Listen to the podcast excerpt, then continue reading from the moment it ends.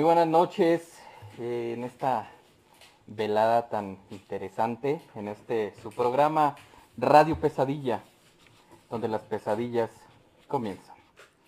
Yo soy Carlos Vargas y esta noche pues vamos a comenzar presentando primero pues al equipo, el equipo de lujo que como cada sábado pues eh, estamos aquí trabajando detrás arduamente para todos ustedes. Bienvenidos a esta noche especial de Halloween.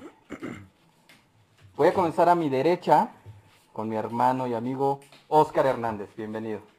Muy buenas noches, Carlos, queridos amigos, compañeros y a todos los escuchas de Radio Pesadilla que nos estarán acompañando en esta transmisión muy, muy, muy especial.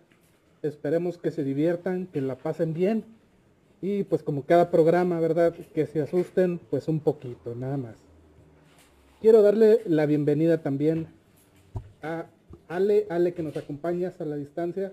Saluda por favor.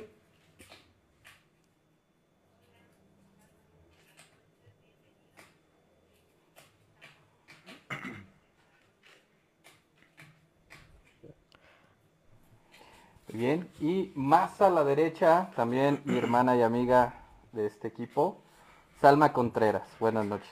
Hola Naimes, buenas noches. Y pues bienvenidos a nuestro especial de Halloween, que pues hemos armado con, con todo el gusto y con todas las ganas y esperemos que este especial pues se lo pasen muy muy bien. Y Muchas gracias, Alma. Y por último en este equipo, pero no menos importante, mi querido hermano Gus Alcalá. Buenas noches. Hola, ¿qué tal Carlos? Eh, buenas noches, querido equipo y pues queridos Nimers muy emocionado, la verdad, porque este es uno de los uh, episodios que más hemos preparado y con más alegría y emoción hemos como que trabajado en él. Esperamos que de verdad lo disfruten y que les guste este formato, porque pocas veces tenemos la oportunidad de estar físicamente, al menos la mayoría, en el mismo sitio eh, de esta manera. Pero, pues ojalá que les guste y sobre todo que ojalá y nos acompañen con este ambiente macabro que preparamos. Así es, muchísimas gracias Gus. Y bueno, pues como es una transmisión bastante especial en Radio Pesadilla, pues quisiéramos dar la bienvenida y el agradecimiento a nuestros invitados de esta noche, invitadazos de lujo, eh, que tenemos aquí como público en vivo. Así que... lado la cámara. Hola, buenas noches a todos, Nightmares. Espero que les guste este y agradecerles al equipo de Radio Pesadilla la invitación que nos hicieron. Y pues bueno, yo soy Viani. Hola, buenas noches, yo soy Jazz. Hola, buenas noches, yo soy Saraí. Espero que les guste mucho este programa. Así es, pues ahí tienen a nuestros amigos.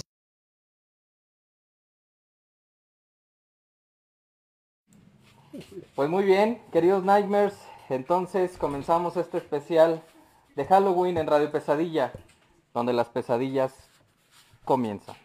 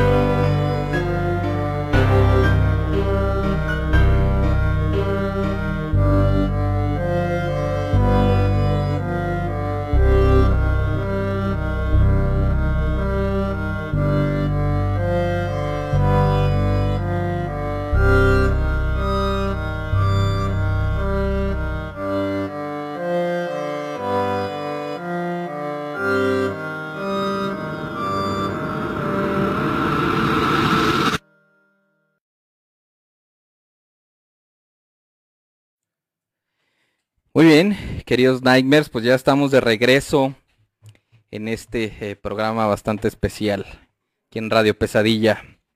Pues bueno, queremos comenzar eh, pues saludando a los que ya están por acá conectados a través de Facebook y de YouTube. Tenemos por ahí comentarios. Alfredo Piña dice, hola a todos. Están geniales los disfraces. Posata, el payaso eh, no se escucha. Por ahí, si podemos checar, vamos a checar el detalle ahí del, del audio de, El primer canal. de Ale. Ahí. Dale. A ver, ahí. Me escuchan. Ahí ya debería de estar correcto. Ahí me sí. escuchan. Sí. Ok.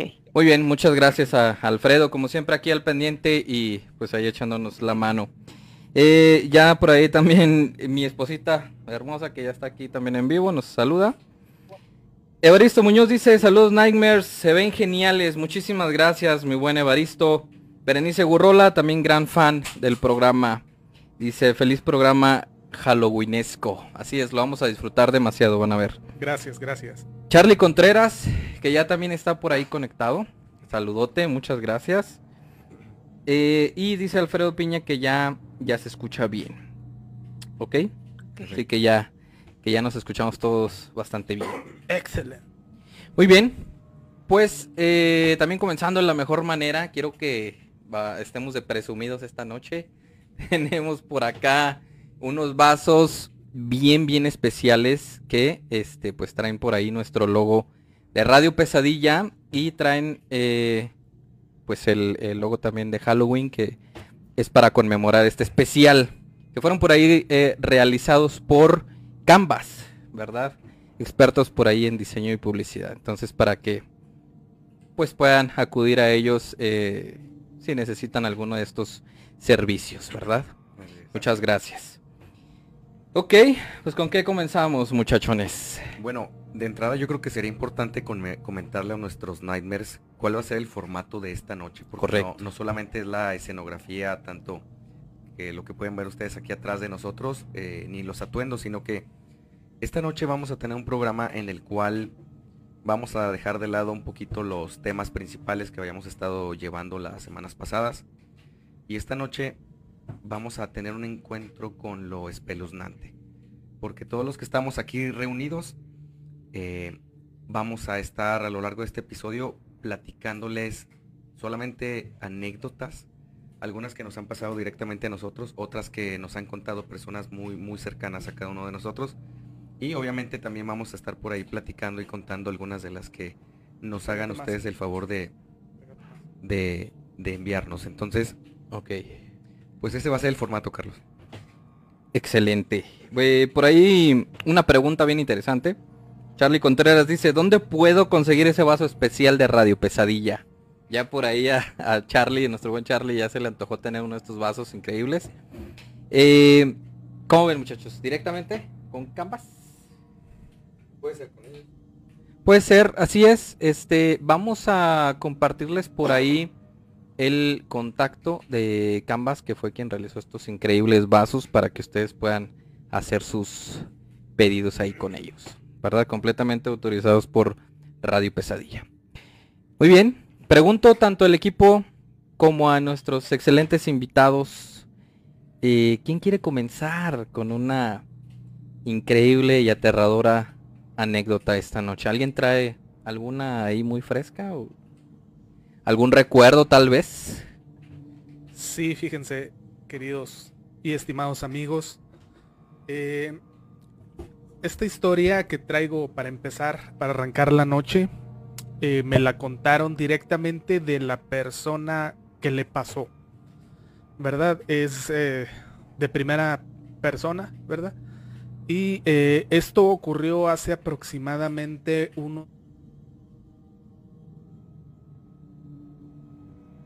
Es un familiar cercano. Y esta persona, él vive en el Estado de México, ¿verdad? Cuando él era muy niño, eh, su mamá se fue a, a vivir allá al Estado de México. Él se quedó aquí un tiempo con unos tíos, ¿verdad? En lo que su mamá pues encontraba alojamiento, se estabilizaba. Y cuando ya tuvo un trabajo eh, que le permitió pues mantenerlo bien, ¿verdad? Este, pues se lo llevó a vivir con él, ¿no? Durante el tiempo que vivieron, primeramente obviamente en una casa de renta, eh, era una habitación pequeña, pero tenía dos habitaciones y una sala comedor, ¿verdad? O sea, creo que Una para casa. ellos dos solos no era no era excesivo, no era bastante cómoda. Y eh, él cuenta que una vez cuando tenía aproximadamente 13, 14 años por ahí, él empezó a escuchar ruidos en una habitación contigua, o sea, en la segunda habitación. Él estaba Mm. en su propia habitación, en la habitación de al lado empezó a escuchar ruidos, cosa que se le hizo bastante extraño, ¿verdad? Porque su mamá pues en ese momento estaba trabajando. Ok. Fue a revisar, no encontró nada. Eh, se quedó con el pendiente nada más. Regresó a su habitación. Cuenta que durante el resto de los días empezaba a escuchar ruidos como de alguien hablando.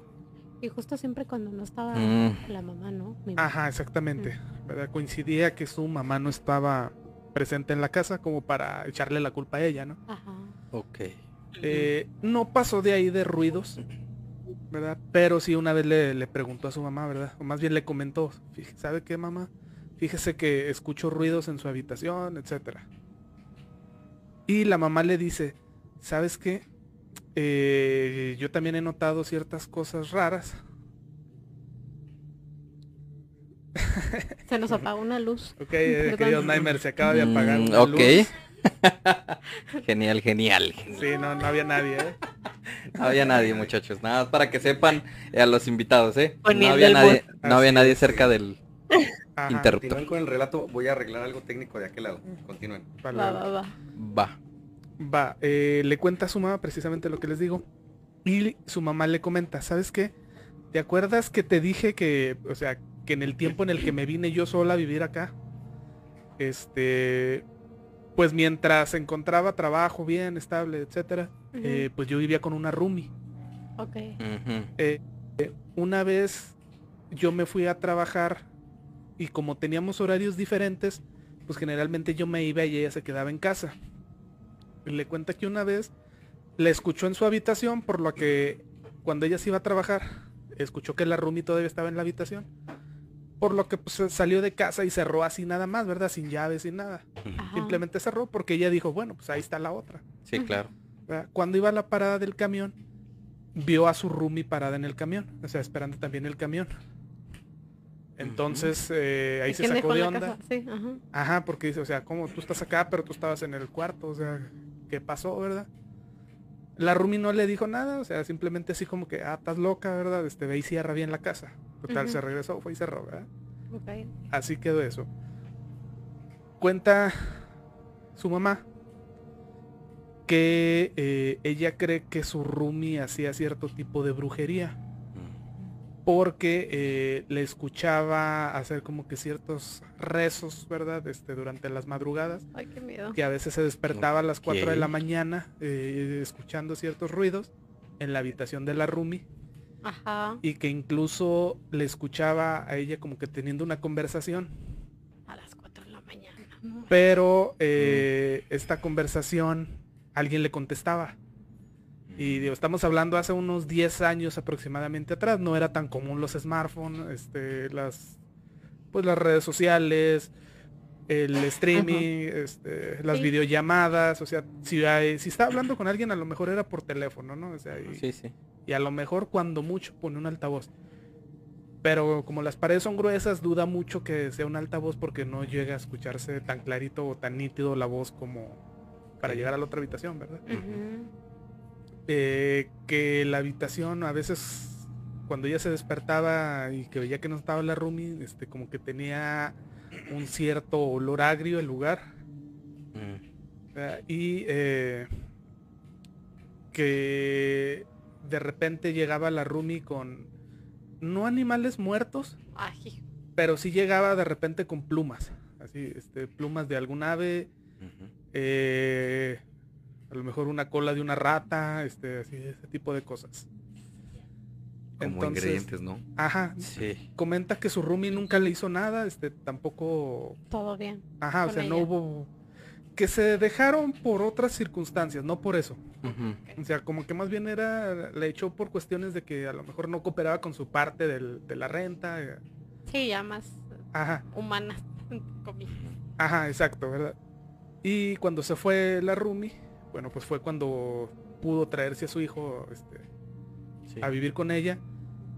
Y eh, la mamá le dejó su habitación al hijo y la mamá se fue, se pasó al cuarto de al lado. Eh, cuenta esta persona que no duraron ahí en esa casa eh, más de seis meses. Pero también lo cuenta muy tranquilo. O sea, lo cuenta en plan de más bien nos fuimos porque encontramos un lugar mejor, ¿verdad? No porque les estuvieran haciendo algo, sino que no pasaba de pues de ruidos, ¿no? De que había alguien adentro en esa habitación como esperándolo, ¿no? Lo que sí platica es que una vez sintió que alguien eh, estaba sentado a un lado de su cama Ah, y que cuando abrió los ojos, porque dice que cuando era niño este, acostumbrado a dormir pues con una lamparita, que vio a una mujer morena sentada en una de las sillas de un lado de la habitación, que lo estaba viendo. Uf. ¿verdad? Y eh, platicando también con su mamá sobre eso, pues le da las características, ¿verdad? Y pues coincidían bastante con la Rumi, ¿verdad? Que anteriormente había estado ahí, en ese lugar. Ok. ¿Cómo lo ven ustedes, queridos amigos y compañeros? Oye, pues es que con ese antecedente, Sí, sí, sí, o sea. sí, ya tienes la sospecha, ¿no? De que habla a las 4 de la mañana, de que pues a lo mejor los horarios de ella no son tan normales, que entra con ciertos materiales a la casa. Los ingredientes, ¿no? Ándale. Lo- como bien decía Gus, eh, recolectaba estas cosas tan poco usuales como para que andes recogiendo todo en la calle, eh, pero todos suenan como ingredientes para algún tipo de, El- de trabajo, ¿no? El olor, ve- vete a saber Claro. si a lo mejor si había Y- sacrificado cualquier cosa, que estuviera ahí, Ok. este, ya putrefacto, que despidiera algún olor. Mm. Deja tú, o sea, también, pues obviamente se va a quedar cierta, pues no sé si vibra o algo. Sí. o Energía. aunque lo, á- ándale, y ya que vaya a habitar otra persona ahí, pues está de... Que también eh, recordemos que un olor putrefacto eh, puede ser, o sea, sí como dices, puede ser un animal muerto, pero también puede ser una eh, un tipo de manifestación de una en- entidad de bajo astral. Es, es un- una parte de, ¿verdad? Aunada a muchas cosas más, pero también puede ser eh, por esto. Entonces, si estuvo trabajando con estos seres, pidiéndole ciertos favores, pudiera ser que quedara por ahí algo de, Sí. de ellos, ¿no? Como les decía, que recalcaba mucho que a ellos en realidad nunca les hicieron nada, o sea, ni tampoco es como que sintieran un, como que por esas interacciones les fuera mal, ¿verdad? O perdían su trabajo, Sí, claro. etcétera, ¿verdad? O sea, como que estaba muy al margen de ello. Y más bien era como que energía residual que se había quedado pues, de las Pues, interacciones de, de la Hasta otra que la hayan visto cuando ya no vivía ahí, o sea, que él que no la conocía y la describiera perfectamente, sí. pues sí es o energía residual o como una especie de que llegó a hacer la visita para ver quién más había habitado ahí, pero pues sí siempre se portaron bien con ella, pues a lo mejor por eso nunca trascendió. ¿no? Muy bien, pues tenemos algunos comentarios. Eh, Evaristo dice que a todos nos interesa el vaso. Entonces, pues ya lo estuvimos por ahí comentando. En Canvas vamos a dejar por ahí o publicar el contacto o algo para que ustedes se dirijan con ellos y que puedan pedir su vaso especial de Radio Pesadilla. Eh, López Cafabi dice buenas noches, saludos a todos. Muy buenas noches, este, bienvenida. Oigan, que por cierto, eh, ella nos acaba de mandar por ahí un material muy Ah. interesante, nos mandó un relato por audio y por ahí material en video. Eh, por ahí le comentaba que es, es un relato largo que vale la pena escuchar completo o al menos escucharlo en varias partes, pero en un, en, un- en un episodio. Vamos a tratar de ver si nos da el tiempo para poderlo compartir con los Nimers y si no, pues lo que vamos a hacer es programarlo sin falta para, para la siguiente, ¿no? Para el, el próximo programa, ¿verdad? Ujú. Ok, dice Dante, mamá, préndele al YouTube que estoy en Radio Pesadilla. Es uno de nuestros queridos invitados de esta noche. Oye, que, que estaría muy interesante eh, conocer la opinión de nuestros invitados acerca de este primer relato. Así es. ¿Cómo se les hizo? eh, ¿Qué ¿habían piensan? Algo, algo, algo parecido a ello. ¿Qué se les viene a la mente con este relato? Muchachones. Eh, en realidad parece que a lo mejor y... eh, ¿no ¿Se escucha? Ah, perdón. Eh, creo que en realidad, pues, eh, el que el hecho de que estuviera recolectando eh, partes de animales muertos, eso debió de haber sido... Espérame tantito. Sí. Sí.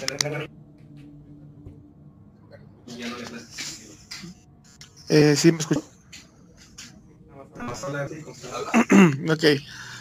Eh, creo yo que eh, el que estuviera eh, recolectando partes de animales muertos habla de una persona que tenía conocimientos, tenía conocimientos sobre cómo hacer tipo de trabajos o brujería y creo yo que desde ahí yo hubiera tomado en cuenta que es una persona peligrosa y me hubiera largado enseguida de ahí. Sobre todo la, la precaución, ¿no? Que ya es, es. foco rojo. Ok, ¿alguien más gusta opinar de esta de este primer relato? No para ir al próximo. A ver, ¿quién tiene uno más por ahí ya en mente? Por cierto, nos saluda David Gómez, como siempre, también aquí el pendiente dice bonitos. Muchísimas gracias, nuestro buen David. Muchas Gracias, bienvenido. Eh, pues bueno, si me lo permiten, me gustaría compartir el que sigue antes de que se me vaya la voz porque estoy como en la línea entre sigo hablando, ya no puedo hablar. Eh, por ahí este relato es, es algo que me platicó directamente mi hermano. Eh, voy a, a compartir algunos detalles, sin embargo no tampoco toda la información para eh, pues evitar algún otro tipo de eh, pensamiento sobre su lugar de trabajo, porque básicamente es un relato que se trata de algo, algo que le sucedió a él justamente hace exactamente dos semanas. Ok. Él trabaja por ahí para eh, una empresa hotelera muy reconocida a nivel nacional y creo que ya también a nivel mundial. Es una cadena de hoteles que la verdad pues tienen mínimo un hotel en cada, en cada estado de la república. Y estas cadenas suelen tener un tipo de protocolos establecidos que no cambian. O sea, en todas las cadenas se hacen los mismos procedimientos para ciertas situaciones. Ok. Dicho esto, eh, él me platica y me dice, oye, eh, me pasó lo siguiente.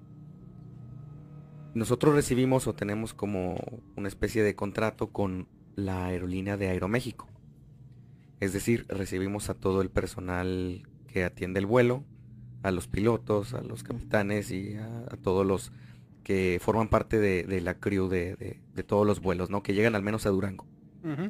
Entonces dice, ellos, ellos llegan, pues a veces eh, tienen también contrato de transporte, llegan al aeropuerto, eh, los llevamos al hotel, ahí se quedan una noche y al día siguiente pues ellos regresan eh, a otro vuelo, ¿no? Entonces, es como que la rutina Mm. de ellos. Hasta ahí todo normal. Eh, el detalle es que a él le toca hacer guardia una noche. eh, esto quiere decir que él se tiene que quedar alrededor, eh, pues digamos unas horas extra, un cierto día de la semana que le toca. Y durante esas horas extra él tiene que atender todos los incidentes que ocurran dentro del hotel, ya sea reclamos, errores, de repente que se equivocan personas de habitación, eh, todas las broncas que pudieran surgir. Para él, según lo que me platica, todo iba normal, hasta que de repente le hablan de recepción y le dicen, oye, eh, es que aquí está el capitán fulano de tal, de los de Aeroméxico, eh, nos está avisando que su habitación está ocupada, que yo creo que se la dimos mal. Entonces ya se acerca mi hermano y le dice, ah, caray, a ver, permítame revisar. Revisan la, la lista de, obviamente, de todos los que se iban a hospedar esa noche. Checan la llave, la cual es una tarjeta, una tarjeta de esas de plástico, con un circuito. y todo coincide. O sea, la habitación a la que el capitán quiso en- entrar, eh, sí es su habitación. Entonces dice el capitán, ¿sabe qué? Lo que pasa es que sí, sí me funciona la tarjeta. Pero cuando quise abrir la puerta, alguien me la empuja desde adentro. Dice mi hermano, Mm. ah, caray. Como que para que no entre, ¿no? Sí, como para que no se metan. Entonces mi hermano dice, a ver, aquí hay de dos, dos, dos opciones. O efectivamente hay una persona ahí dentro que no debería de estar, por lo cual pues hay un protocolo que seguir de seguridad. Dice, o la otra es que el capitán se ha equivocado de habitación y esté tratando de entrar a otra y obviamente los que están adentro pues van a decir, Sí, claro, pero, Entonces- pero la llave no abriría, abriría otra habitación, ¿no? O sea, se Eh, es que eso es lo para raro. cada Eso es lo raro. cuarto. Sí, Sí, cada, pues. cada llave está Ajá. configurada para abrir Ajá. únicamente una combinación Eh, de cada habitación. Tengo ahí, este, Una puerta. ya ven, eh, generalmente en los hoteles las puertas tienen como para que se cierren automático, como un resorte en la parte de arriba, eh, un resorte en la parte de arriba o ah, abajo, sí, sí. para como que el mismo peso cierre la puerta. ¿No Ah, tenía sí. de esos? Eh, ahí voy a llegar a esa parte. Ok. Ok, Ok. ok. Vale, bueno. eh, porque ese es un punto interesante porque justamente ahí es donde se vuelve macabra esta situación. Mm. Llegaron al, si no me equivoco, al cuarto, no, al tercer piso. no, al quinto, perdón. Creo que tiene como siete, ocho pisos. Eh, llegaron a la pistas. habitación. Sí, ya di pistas del hotel, ¿verdad? Bueno, ya descartamos los que no tienen más de cuatro. Es que tienen menos. ya, ya doxé ahí a- al, al hotel. Bueno, em, pues resulta que llegaron a la habitación, probaron la tarjeta. Ajá. La tarjeta marcó que está correcto, que sí es la habitación a la que debe entrar. Ojo, esto lo estaba realizando mi hermano con la tarjeta del capitán. Ok, ok. Entonces, dice mi hermano que pone la tarjeta, se enciende la luz de que ya se abrió, se escucha un pequeño sonidito y dice, yo empujaba la puerta y no se movía absolutamente nada. Ay, que como si hubieran si- puesto casi un Como si mueble. hubieran atrancado la habitación. Ah, Entonces dice mi hermano, bueno, déjame intento otra vez. A esto, a esto me refería con el protocolo. Cada vez que sucede algo en una habitación, porque ha pasado en muchos hoteles, que pues a veces la gente ahí se queda y ya es gente mayor o está enferma y ya no la libra, o sea, ahí se mueren, ah, eh, lo cual es bien triste. Entonces, aún así, eh, el hotel no puede llegar y meterse ya, sino que se tiene que tocar tres veces. O sea, llegas a la puerta y... eh, room Amigo, service. ¿no? sí. y luego una segunda, room service y una tercera. Room service. Y si a la tercera no te contestan, hasta entonces puedes usar, ojo, mi hermano primero probó la tarjeta del capitán Ajá. y luego probó con la tarjeta Master, que es una tarjeta que abre todas las puertas de todo el hotel para casos de emergencia. Entonces, lo intenta con la segunda tarjeta, marca que se puede abrir y nuevamente a la hora de empujar la puerta no se mueve absolutamente nada. No, pues ya. Y le digo, a ver, pero ¿cómo, ¿cómo funcionan esas puertas? Y me dicen, no son de las de cierre automático de resorte. Ah, No tiene, no se regresan solas, no tienen algo que las empuje son de regreso. de... Ok. Ok. Son normales. Mm. Dice, lo único que tiene en esa puerta es el pasador electrónico. Sí. pero cuando el pasador se quita, se escucha y se ve. O sea, se ve la línea de la luz hacia el lado de la habitación. Entonces, él dice, cuando yo ponía la tarjeta, se escuchaba el pasador que se quitaba. Y sin pasador, no podía mover la puerta para empujarla. Digo, pero ¿qué otro mecanismo tienen o qué más tienen ahí? Dice, no, nada más tienen una pequeña cadena. Esa cadena solamente la pueden poner si están desde adentro. Si es como la cadenita que ponen como en la orillita. Sí. Entonces, si tú empujas la puerta, ya después de quitar el pasador, se abre unos centímetros y ahí se atora. Pero te permite ver ¿Qué hay detrás de qué hay detrás de la puerta. Sí. Entonces dice mi hermano, bueno, igual y se trabó, pero dice, ah, porque le preguntaba al capitán, oiga, ¿no será que asustan aquí? Y, y- y mi hermano obviamente, porque pues él debe de cuidar eh, pues la imagen del hotel, de su trabajo y demás, Sí, y dijo, claro. O sea, no, no, no, aquí no tenemos ningún reporte de eso. Ahorita voy a esa parte. Ah, o sea, sí hay reportes. Hasta ahorita. A él, al No, capitán esas le- no va el primero que O sea, el capitán le dijo, no, no hay reportes de nada, no, usted no se preocupe, debe ser un problema de la puerta. Ajá. Pero mi hermano me dice, yo francamente ya había descartado que fuera un problema de la puerta. Eh. Lo intento una tercera vez, vuelve a repetir el de room service, ta ta ta, room service tres veces y vuelve a pasar la tarjeta master. Eh, Se quita el pasador y en esta ocasión. Dice, empujé la puerta y se abrió por completo. O sea, le di el empujón con la misma fuerza y Ah, se se abrió, o sea, de se- boca se- hasta casi. se azotó con la parte Eh. donde está, tiene Ajá. como una, un bloqueo para Sí, que tiene un bloque para que no golpee la para pared. que no golpee la pared. Entonces dice, se fue hasta el bloqueo porque estaba súper blandita la puerta.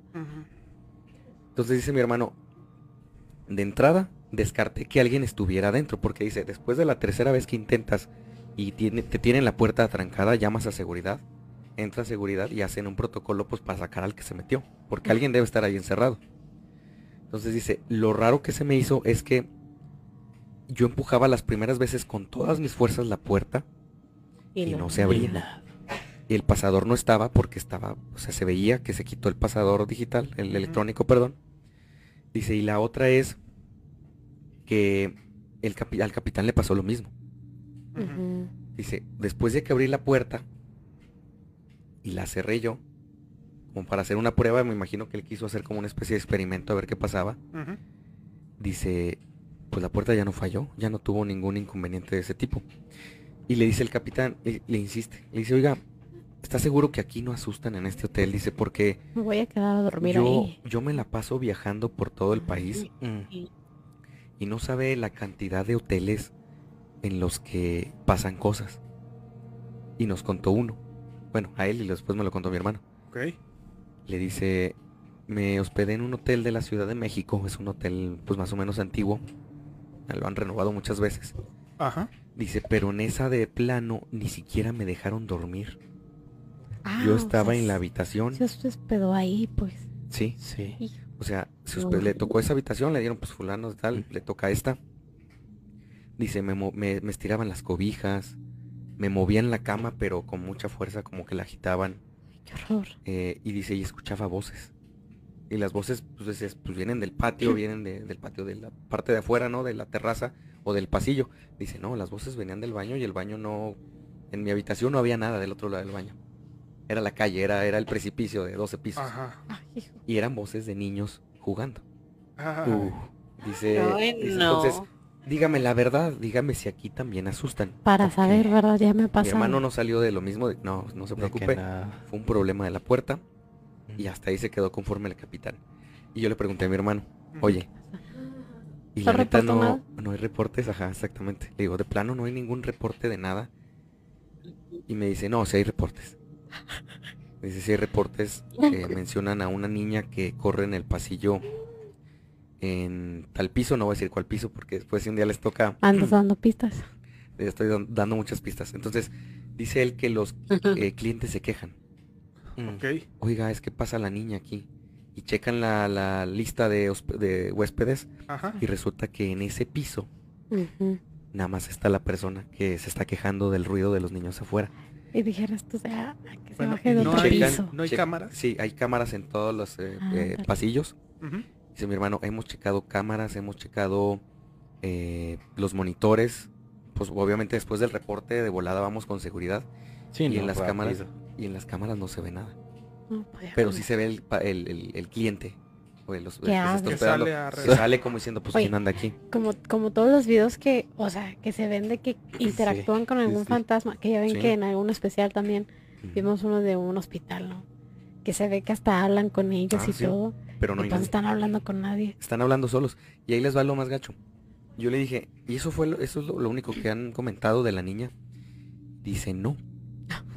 Hace dos años hubo un caso bien raro de una eh, asistente de vuelo de mismo Aeroméxico que en el mismo pasillo del mismo piso donde dicen que corre la niña y molesta a los huéspedes, se ven las cámaras, dice, se quedó paralizada frente a una puerta, volteó para el lado derecho y luego quedó como en un trance Ay, hijo.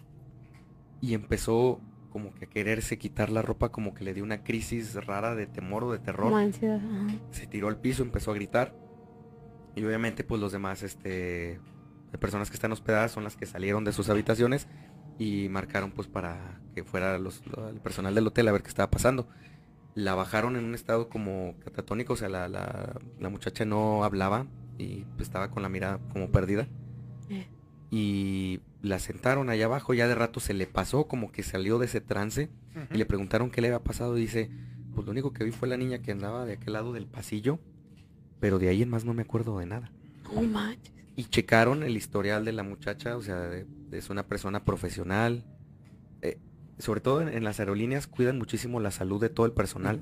O sea, Y hasta salud mental. Sí, o sea, la es- salud mental. Es un eh, análisis bien es- es- profundo, es no muy- se pueden muy arriesgar. exhaustivo por el lado de, de la salud de todo el personal de la pues sí la aviación civil no Ok. entonces pues bueno ahí esas son las tres cosas que me platicó mi hermano de lo que sucede en ese hotel Oye, pues, no sé qué piensen y el mismo pasillo, es ¿de el mismo se iba a quedar el capitán? me parece que sí Bueno, ah, me parece que es el mismo pero ¿sabes qué se me hizo bien interesante? Que hasta que no dijo el capitán que si ahí espantaban se abrió la puerta. Como Eso es si raro. hubieran esperado a que supieran que hay algo. Que agarrara la onda, ¿no? Sí, ándale. Que ¿Sabes? identificaran. Ujú. Sí, Por Sí, lo como, que sí, pues sí estoy aquí. Pidió permiso para entrar Mm. tres Ah, veces. la madre, sí, sí. No o sea, había fueron, fueron tres secciones de Sí, sí, tres. cierto. o sea, como quien dice, hasta la novena fue cuando se abrió. sí O sea, tres veces tres. Este, entonces, ahí, Dato curioso, Sí, digo, sí dato cierto. curioso ahí. Oye, pero también lo de la chica del video. O Sí, sea, lo de la chica ese, ese dice bien- que sí está impresionante. Obviamente ese no, muchas veces que pasan cosas chuscas me las, me las muestran, ¿no? Las graban desde ahí y me las pasan. En ese caso no, porque era un tema delicado. Claro. O sea, No, sí, se, era, difunde el riesgoso. video, Sí, no, para no. ellos les puede ir peor. Sí, no, ¿para qué quieres? Sí, Ok, invitados. ¿Qué opinan de estas, de esta trilogía de anécdotas del hotel? ¿Qué creen que haya sido esa entidad? ¿Creen que haya ocurrido algo anteriormente? ¿Que alguien esté por ahí haciendo rituales, tal vez? ¿O qué les viene a la mente? Mm, Creo yo que a es eh, como que un lugar antiguo a lo mejor, que fue renovado para ser un hotel. Habilitado para que hubiera habi- habitaciones, dentro de las cuales pues ya había una carga, como suele pasar, que, que suelen ser eh, cosas anteriores, por ejemplo, que dicen que las escuelas todos son panteones, a lo mejor y, y puede estar por esa parte ese, ese, esa situación. Pero pues, bueno, lo único que me puedo pensar es la pobre muchacha que tuvo que sufrir eso. Y pues bueno, no sé, el trauma, el trauma emocional y psicológico Claro. de por vida. Y pues creo que sí está muy, pues, está muy muy fuerte ese, ese esa situación. Oigan, y les hago una pregunta, invitados, eh, y a ustedes compañeros y a nuestros Nimers. A sabiendas de lo que sucede en ese piso, ¿sí se quedarían una noche?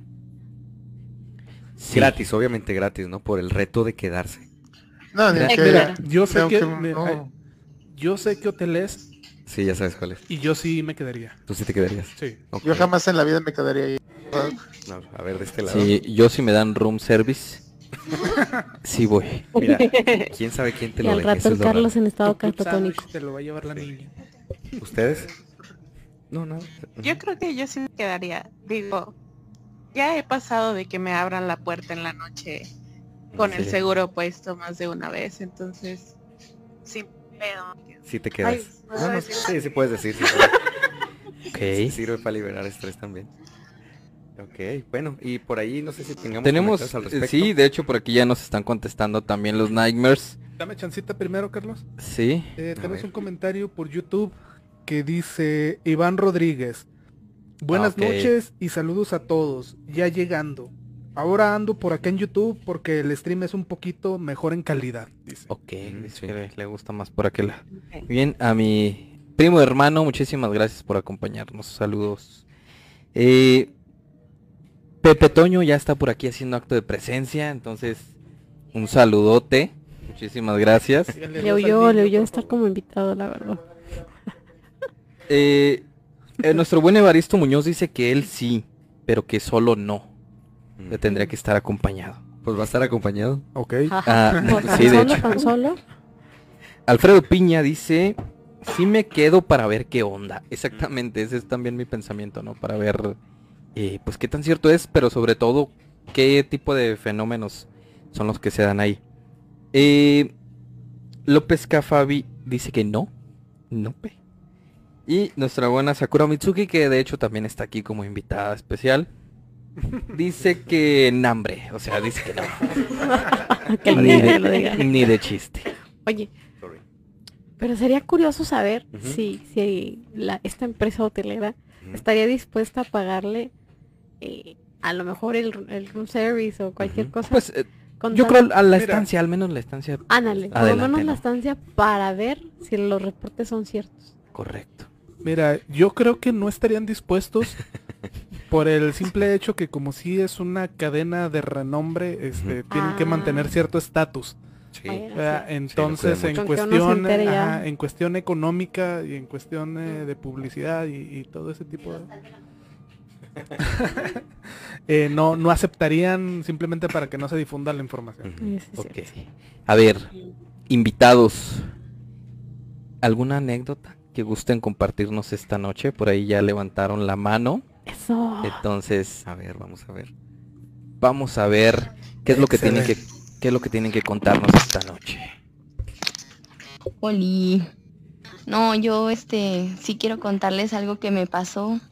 Yo trabajo en un hospital y pues es muy frecuente ahí la vida y la muerte, ¿verdad? Entonces, a mí sí me pasó algo muy interesante que sí me habían dicho que había, bueno, que asustaban ahí, pero nunca me había tocado ver nada. Me acuerdo una vez que estábamos de guardia y me fui a dormir a una habitación ahí hasta el fondo pero dicen que normalmente en ese lugar, que yo no me enteré hasta después, asustan. Eh, lo que sucede es que yo estaba de guardia, me parece que eran como 2, 3 de la mañana, y recuerdo mucho que recibí una llamada a la habitación. Yo contesté el teléfono y escuché la voz de una mujer que me decía que saliera corriendo a la habitación 1. Entonces, rápido co- colgué el teléfono y me levanté, me puse la bata y me fui corriendo para la habitación. La verdad estaba este como despierta, pero al mismo tiempo en shock porque decía, pues qué paciente tengo grave pensando al mismo tiempo. Y me acuerdo que pasé por el control de enfermería y vi a las enfermeras muy tranquilas y les pregunté qué había pasado, que si ellas me habían hablado, quién me había hablado. Y me voltearon a ver y me dijeron, no, es que nadie le ha marcado, doctora. Y me acuerdo mucho que les dije, sí, me marcó una mujer, me hablaron para que fuera a la habitación 1. Y me dijeron, doctora, ni tenemos paciente en la habitación 1. Ay, me acuerdo que me puse la, se me puso la piel chinita y me puse muy, muy nerviosa. Dije, bueno, en el nombre sea de Dios, yo ya me voy a ir a dormir otra vez. Bye. Pero sí, me pasó algo así. Eh, una pregunta, doctora. Y tú puedes ver, no sé, de alguna manera si realmente esa llamada venía de, de esa habitación. O solo, Mm, no. solo te dijeron, esa es la habitación 1. Sí, nada más me acuerdo que estaba acostada, sonó el teléfono, lo agarré, contesté y luego, por favor, rápido, corra a la habitación 1. Y fue cuando colgué y fue cuando salí. O sea, realmente ni siquiera pensé que quién me estaba hablando ni nada. Como son puras enfermeras en la noche, pues yo dije, es alguna de ellas.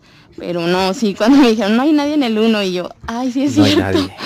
Oye, pero ya también a partir de ahí, de, oh, porque han seguido marcando, ¿no? En otras ocasiones. De que marcan y dices tú, no, se me hace que ya no voy a contestar o algo así que te haya pasado porque tengas miedo que te vuelva a suceder lo mismo. No, bueno, más bien como que ya estás acostumbrado a que pasen algunas cosas, pero sí me acuerdo que conté esta anécdota ahí mismo en el hospital y me dijo la químico que trabaja ahí, me dijo, ¿se durmió en este cuarto? Y yo, ah, sí, ¿por qué? Y ya me dijo, no, no, es que yo una vez iba pasando y escuché la televisión y ya pues me asomé, dije, y vi que estaba desconectada pero prendida y yo, ay, ya desde entonces no me duermo ahí. Sí, creo que- Ok. A ver, es, es bien interesante esto fuerte porque nuestra amiga Saraí, que es quien está platicando, es doctora. Entonces, también tenemos por acá, eh, del lado de Radio Pesadilla, una doctora. Entonces, a ver, Ale, ¿qué opinas tú de este tipo de sucesos? ¿Y qué te ha acontecido a ti que te haya marcado? O que te hayan dicho, oiga doctora, vio tal cosa o me pasó tal cosa. Uy, sí, yo creo que las anécdotas hospitalarias son muy frecuentes. Como comenta Saraí, pues es un lugar donde sí estamos constantemente con pues muchas situaciones, ¿verdad? Em, y efectivamente, mm, personalmente ya les he comentado que tanto no lo he vivido en carne propia, pero varias personas me han dicho. Ahora que recordando, me desató como la historia que nos comenta. Eh, donde hice mi servicio social es un hospital este, chiquito, em, donde al parecer también pasaban cosas extrañas. Curiosamente, este, uno de mis em, pasantes se fue a dormir en una de las camillas. A veces cuando no tenemos tantos pacientes, eh, finalmente en las mismas camillas donde se duermen habitualmente los pacientes, pues ya nada más ahí acomodan este, enfermeros o médicos para dormirse, ¿no? Entonces, en esa habitación, este, se durmió uno de mis pasantes ahí. Y comentaba, este, que ese día soñó o tuvo muchas pesadillas. O sea, que de hecho casi mm. no pudo descansar por lo mismo. Ok. Em, e inclusive, este, sintió esto como que se le subió el muerto, ¿no? Ajá. Eh, luego, este, nos pusimos a platicar como al día siguiente, más bien a la siguiente guardia, al respecto. Dijo, no, este, no, no pude dormir muy bien la guardia pasada, este, tuve muchas pesadillas em, y no descansé. Dice, bueno, este, quién sabe por qué sería. Entonces le dice una de las enfermeras, estando ahí platicando, dice, oiga, usted se durmió en, en tal área, ¿verdad? Le dijo, como en la cama donde se había quedado. Y le dice, ah, sí, ahí fue donde me dormí. Dijo, ah, es que este, a todos nos ha pasado que ahí se siente como una vibra muy extraña y todas las personas que duermen ahí terminan por tener pesadillas. Em, se le hizo así como muy raro y ya después este uno de los médicos que ya llevaba más tiempo trabajando ahí comentaba que de hecho para este tiempo, que fue el tiempo de la pandemia, este, eran áreas donde estaba como pues de los aislados. Y que eh, a él le tocó que precisamente más o menos para esa área de ese pasillo, este, igualmente escuchó como para esa, esas áreas, esas camas, se escuchó como un ruido, ¿verdad? Como si hubiera personas ahí. Entonces, este, dijeron, bueno, pues no tenemos, según ellos, no había ningún paciente de ese lado, ¿no? Entonces sí fue como a, asomarse y realmente vio que no había nada. Entonces es, es curioso porque es el mismo lugar donde eh, dicen que tienen las pesadillas y de hecho, o sea, eh, ya las enfermeras saben y prefieren no dormirse en esa área. Entonces si pueden se van a otro lugar y comenta mi pasante, no, yo ya no me quiero dormir ahí tampoco porque, o sea, de verdad no descansé nada. Por eso, ¿verdad? Entonces es un factor común que todos les sucede. No sé qué será lo que pasa, pero pues es un área también igual en común. Sí. Ok. Pues es que realmente al estar en contacto con, o sea, en una camilla, a lo mejor acaba de fallecer el, paciente, ¿no? Y a un lado está una habitación y pues aunque no te duermas donde acaba de fallecer, pues estás justo a un ladito, entonces de por sí ya sin nada paranormal, como que es un poco choqueante. Sí, claro, pues es que eh, son sitios, como bien decía Saray, que están rodeados de, vida y muerte, ¿no? Entonces desconocemos eh, por total a, esa persona, qué tipo de energía tenga, eh, si hace algún tipo de, de cosas o no sé, simple y sencillamente que se haya ido en un momento de mucha preocupación, con muchos pendientes, posiblemente, y quede ahí el eco, ¿no? De esa energía, eh, pues de angustia, ¿verdad? Precisamente. Ok, muy interesante. Tenemos eh, comentario, viene llegando mi primo Jorge que dice saludos. Saludote por ahí, muchas gracias por estar aquí conectado. Y saben que vamos a hacer ya una pequeña pausa. Ok. Vamos ahí a... Creo que tenemos por ahí relatos pendientes. Así es. Ok. Entonces vamos a hacer la primera pausa de esta noche, queridos Nimers. Por favor, no se vayan a despegar. Porque todavía nos falta muchísimo que platicarles. Mucho. Y parece ser que la noche es joven todavía. Así es. Entonces quédense con nosotros y en un momento regresamos.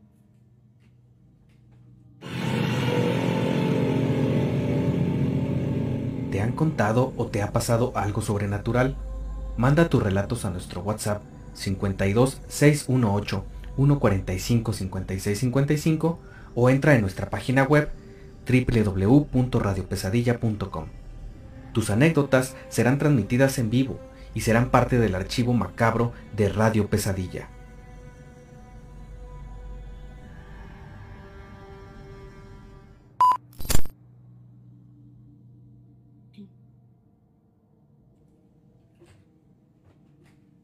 Ya estamos aquí de regreso. Eh, pues bueno, eh, por ahí yo creo que va a ser bien interesante conocer lo que se ha acumulado a lo largo de esta semana. Entonces, eh, pues mi querida Ale, ¿estás preparada por ahí para aterrorizarnos con el primer relato de los que tenemos por ahí en la plataforma? Sí. aquí tenemos uno que ya tenía un ratito, este, que lo teníamos guardando para compartírselos. que eh, lo manda Laura Sarabia. Dice lo siguiente. Hola, esta es una historia real que me pasó de pequeña y que sigo recordando aunque no me gusta para nada. Bueno, empezó cuando yo tenía unos ocho años por ahí. Era verano y mi abuela de Madrid vino a visitarnos, lo que significaba que traía regalos. Yo siempre era la más consentida al ser la niña y la que mejor se llevaba con la abuela. Como me, encantaban las muñecas, ella me trajo una de regalo. En cuanto yo abrí el regalo y vi esa muñeca de porcelana, de pelo rubio, tez pálida, sentí algo raro. Al momento le dije que no la quería y se lo dije varias veces, pero mi mamá me dijo que era un regalo y que no podía rechazarlo, así que tuve que aceptarlo. En cuanto se fue mi abuela, aclaro que yo en ese momento dormía en el cuarto de mis padres en una cama pequeña aparte. Tomé la muñeca en el armario de mis padres y la guardé ahí porque la verdad es que no quería ni verla.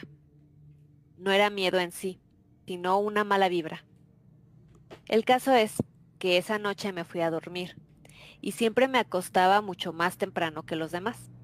Apagué todo y me acosté pero al cabo de unos minutos empecé a escuchar susurros y sentí curiosidad, por lo que dejé de mirar la pared y me volteé para ver el armario frente a mi cama, y la puerta del armario estaba abierta.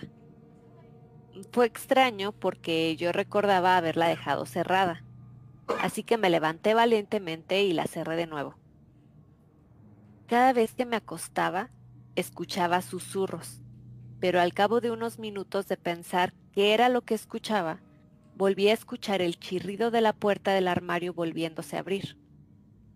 Me empezó a entrar miedo, ya que no era normal, y los susurros tampoco. Así que cogí, me levanté y prendí la luz. Abrí el armario de par en par. Cuando la vi, en la esquina estaba sentada. Pero eso era imposible, yo siempre la dejaba parada. Mis padres sé que no la tocaron.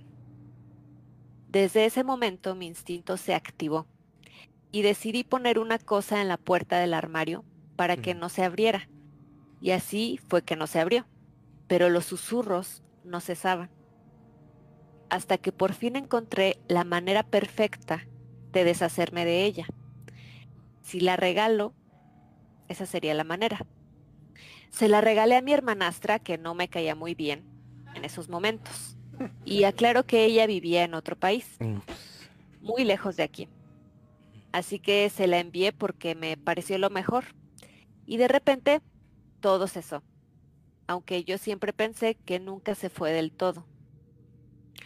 Dato, a mi hermanastra le sucedieron cosas raras con la muñeca y un día que estaban con una amiga y ella les pasó algo raro con la muñeca y la amiga mejor le dio con un bat y rompió la muñeca en pedazos. Mm. En fin, hasta aquí mi historia. Sinceramente me ha hecho recordar el temor y el malestar que sentía en esos momentos, ya que nadie me creía cuando lo decía. Pero aún sigo poniendo cosas en los armarios para que no se abran, porque eso sin duda se quedó muy grabado en mi mente. Wow. Ok. Ok creo que estamos bastante claros en lo que pasa aquí, ¿no? Eh, esta muñeca posee eh, cierto tipo de energía, mm, a mi parecer pudiera ser eh, meramente negativa. Y cuando sucede esto con algún objeto o con algún animal en especial, se le llama infestación.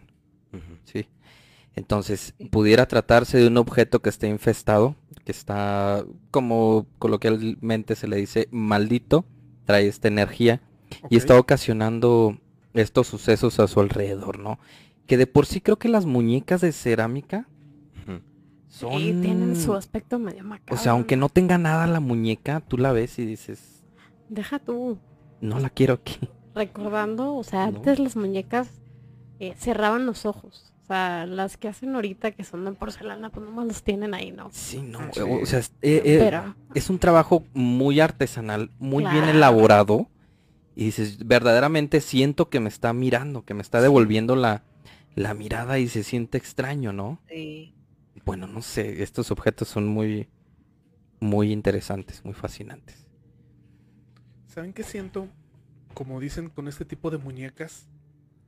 Eh, incluyendo a las de eh, plástico, de esas que venden en cualquier supermercado, ¿no? Que Ajá. de, de- pues, de esas de plástico inflado, ¿no? Que como generalmente son huecas por dentro, Ujú. tienen espacio. Ajá, o sea, son, son vasijas básicamente para recibir todo aquella eh, tipo de, de, pues de energía, ¿no? Que se le pueda dar. Sí, claro. ¿verdad? Entonces esto hace que sean más propensas precisamente a este tipo de situaciones. Sí. Que si alguien eh, llega y quiere obrar con esta mala intención de darle, eh, Mm. Mm, no, no mal decir, sino más bien, eh, como decía Carlos, ¿verdad? De infestar algo, claro. eh, se prestan mucho más porque pues, precisamente como les digo son huecas. Entonces eh, hay más donde almacenar la energía, ¿verdad? Y, y esto pues es lo que posiblemente pues haga que, que sucedan estas cosas, ¿no? Ok, ojo, sí me gustaría hacer hincapié eh, y aconsejar tanto a- al equipo invitados y a nuestros Nightmares. Si ustedes saben que un objeto ocasiona este tipo de situaciones, no lo regalen. Sí, así. Creo que Ajá. Que ya o le hubiera sea, dado el batazo. si sabes que ocurre algo con ese objeto y, y tú se lo regalas a alguien con Sí, esa intención de que moleste ahora a esa otra persona, creo que no, no está del todo correcto. Hay cosas, ¿no? Hay como maneras de deshacerse de esos objetos, ¿no, Salma? Me parece. Pero ¿sabes qué? Iba, iba a comentar antes de eso que pues probablemente Continúa, continúa. que probablemente em, pues la intención de la abuela no era regalársela en, en mala forma, ¿no? A fin de cuentas ella comenta que, Así es. que era como que la consentida, ¿no? Mm. Pero, Pero- Ella, la hermanastra. ah, claro. sí. Entonces, eh, quieras o no, pues toma, si hay algo ahí dentro, toma con más energía la mala intención Sí. de ella para que le sucedan cosas a la, a la otra hermanastra, ¿no? Y sí, o sea, hay maneras de deshacerse, digo, em, la que utilizó la hermanastra fue muy física, de darle un batazo y pues a lo mejor desintegrar esto que consideramos como una vasija, pero pues sí, hay, hay, hay rituales donde los ponen en sal o, o que los ponen en bolsas negras y los tiran lejos de la casa o, o todo esto, ¿no? Para que aleje por completo como que esa mala energía. El detalle aquí es no nada más haber destruido la muñeca, o sea, ver si, como lo hemos comentado, no se queda como algún tipo de como energía residual, porque pues sí, desbaratas como em, lo físico, lo material, Ujú. gracias Puro- allá, Puro contenedor, sí. pero ¿y a dónde va lo que tenía dentro? Es correcto. O la mala intención, es, pues también ahí se queda, ¿no? Y, y ¿saben qué? Me recordó a, a unas, este, unas muñecas que usan como terapéuticas, no sé si las hayan escuchado. Eh, cuando una familia pierde Ah, a, a un bebé o pierde Ah, a sí, un claro. integrante de su familia pequeño, les fabrican unas muñecas o muñecos que son muy parecidos a, Sí. pues, al ser querido y conviven con él como si estuviera con vida. O sea, eso de entrada se me hace bien Ay, macabro, se me hace, raro. se me hace bien turbio. Yo sé que es un, tema meramente terapéutico para que como que los padres o los, los seres que- cercanos tengan ese, ese, esa forma de despedirse o de como de, de aceptar la realidad. Sí. Pero a mí sí se me figura que, que puedes depositar cierto tipo de energía en ese tipo de muñecos y luego lo, lo peor de todo es que eh, son muñecos que no tiras, sino que son, como son terapéuticos, los reutilizas. Oye, Eso me hace bien Deja- macabro. deja tú, eh, acá ventilando gente, ¿verdad? A Tengo ver. una amiga Ajá. que tiene o llegó a tener varios de esos bebés, pero no porque haya perdido a un bebé o una situación así, sino que era fan de uno de las muñecas de porcelana. Me acuerdo que en su casa tenía una pequeña colección de muñecas, todas eran como de la mismo, del mismo estilo, no Barbies, o sea, de porcelana. Tenía dos repisas llenas. Y de repente eh, esas muñecas desaparecieron, o sea, ¿dónde se fueron? Y empezó a adquirir de estos bebés le llaman reborn o algo así. Pero bien específicos, así que lo quiero con el cabello de este tipo y se veían bien reales. O sea, me acuerdo que hasta compraba ropa eh, de bebé. O sea, le llegaban como pacas de ropa de bebé Ok. y este y los vestía y los llevaba de, de su cuarto a la sala y todo el show, ¿no? Y dijeras tú, pues cuando éramos chicas, no, no estábamos chicas. No estaban tan... Entonces, Ok. Y, y sí llega a tener esta vibra como que dices tú, ay, como que quien los hace, em, digo, probablemente sea con un fin este eh, terapéutico, como le dice Gus, pero pues también este, pues da como miedito que sean tan Tan real. tan reales. Hay versiones, hay versiones halloweenescas o versiones este demoníacas de esos mismos bebés. Esas sí están más perturbadoras. Que les hacen los rasgos acá de, de demonios. O de bebés de, de hombre lobo, de vampiro y todo. Pero sí están. Diferente. Sí, sí, sí, sí dan miedo. Ok. Eh, tenemos por aquí comentarios. Viene llegando Mari Carmen Reyes que dice saludos. Muchísimas gracias, saludos. Saludos. Bienvenida. Bienvenida Mari Carmen. Y a San LV que dice saludos terroríficos. Muchísimas gracias eh, por estar por acá. Muchas, muchas gracias. Eh, ok, Ale, ¿tenemos algún otro relato ahí en lista que tengamos pendiente?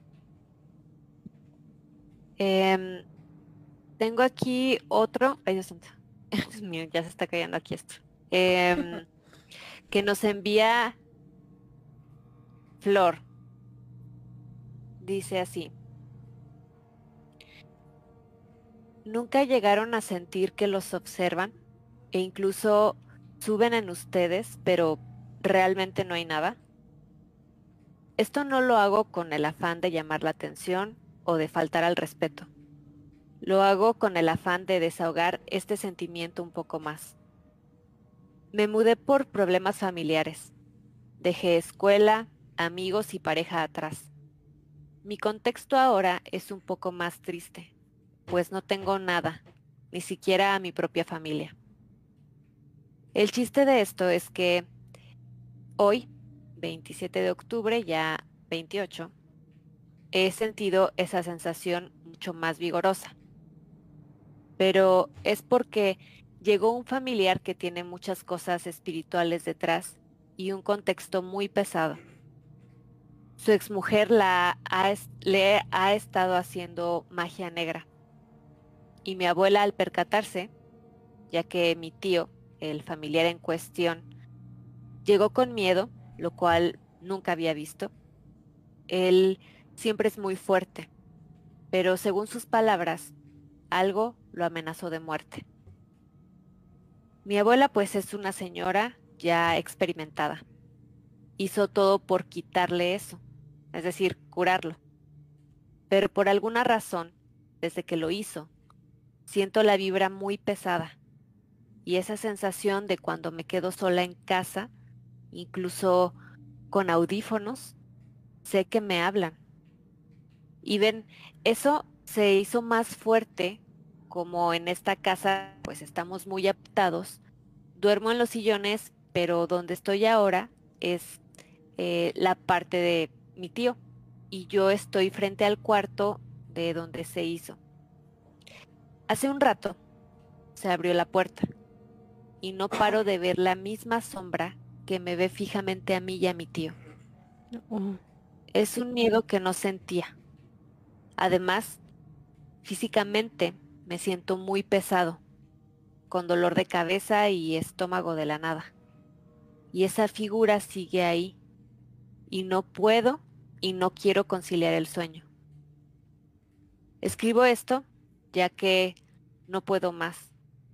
Me siento tan mal por miles de cosas que solo me siento más débil e inútil. Y así desahogo un poco lo que siento. Lamento si incomoda esto, pero necesitaba escribir para intentar relajar mi mente. Ok, muchas, muchas gracias, eh, Ale, y a quien nos escribe esta interesante anécdota. Invitados, invitados de esta noche. ¿Algún comentario con respecto a esta historia que nos acaban de enviar? Que precisamente, no sé si pusieron bien eh, atención en la fecha, pero fue anoche. La escribió, la escribió esta madrugada. Así es, justo esta madrugada.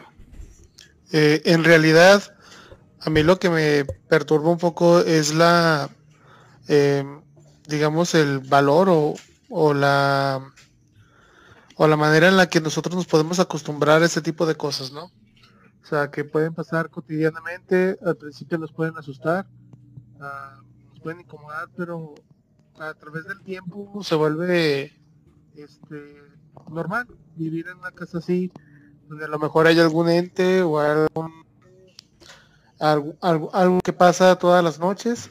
Como en mi caso, que no sé si puedo hablarlo ahorita en este momento, eh, me dicen si les puedo dar. Bueno, un todavía aquí, eh, bueno, la musiquita que está de fondo, porque acabo de escuchar, muy, bueno, alguien susurrar algo. No sé si en el audio está algo. A ver, apunten la hora para checarlo nada más después. Sí, sí, sí nos ha pasado antes que de repente en alguna transmisión se nos llega a filtrar alguna algo raro, eh, ruidito, ese tipo de cosas. Y ahorita de hecho tenemos una pequeña interferencia entre tu micrófono Sí, de hecho. y, y el máster. Entonces, ¿les parece si dejamos, em, vamos a dejar de utilizar aquel?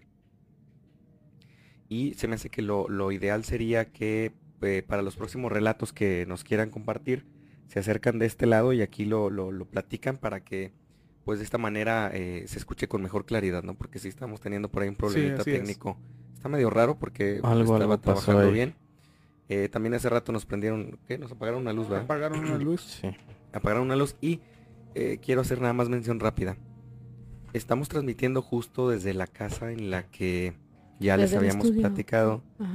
que pasan una serie de fenómenos peculiares. A, a Carlos y a mí nos pasó ya, nos abrieron una puerta y se vio por ahí una mano rara en el primer episodio de Radio Pesadilla, justo cuando recién comenzamos con este proyecto y muchas otras situaciones más. Entonces, sabemos que para estas vísperas, ¿no? Que cuando se acerca. Sí. eh, el fin de mes de octubre, inicio para fechas de Día de Muertos, pasan cosas como que se, se no, no sé qué es lo que sucede, se, se hace más delgado el umbral en el que pues se unen los, los diferentes mundos que hay, a donde van, a donde tenemos que ir, me imagino, y los que se quedan. Eh, entonces, pues bueno. Y no En- solo eso, Gus. Eh, la casa de aquí, la de la esquina, o sea, de- de saliendo aquí luego, luego, Ah, sí, también este, se ven sombras pasar, sí. aunque no haya nadie. Ah, Esa es este, toda la cuadra. Y incluso estando nosotros tres, me acuerdo aquí, eh, nos tocó que, que vino precisamente un padre a, ¿verdad? Este, A bendecir. a bendecir, ¿verdad? Esta ¿eh? casa y inclusive de las de alrededor, ¿verdad? Este, Sí. A ese grado y, y aún así se siguen presentando a veces como pues nos Cosas, acaba ¿no? de pasar. Sí, como lo que acaba de pasar y pues no sé, si ponemos atención tal vez alguna otra cosa notemos. Entonces, eh, Dante, o no sé si alguien más Sí, quiera para que- para que contar con- la- el relato. Mientras tanto, leo el comentario de López Cafabi que nos dice, algo está con ustedes haciendo travesuras. Gracias. Muy bien, entonces cedemos por ahí el micrófono a, a nuestro Hola. buen Dante.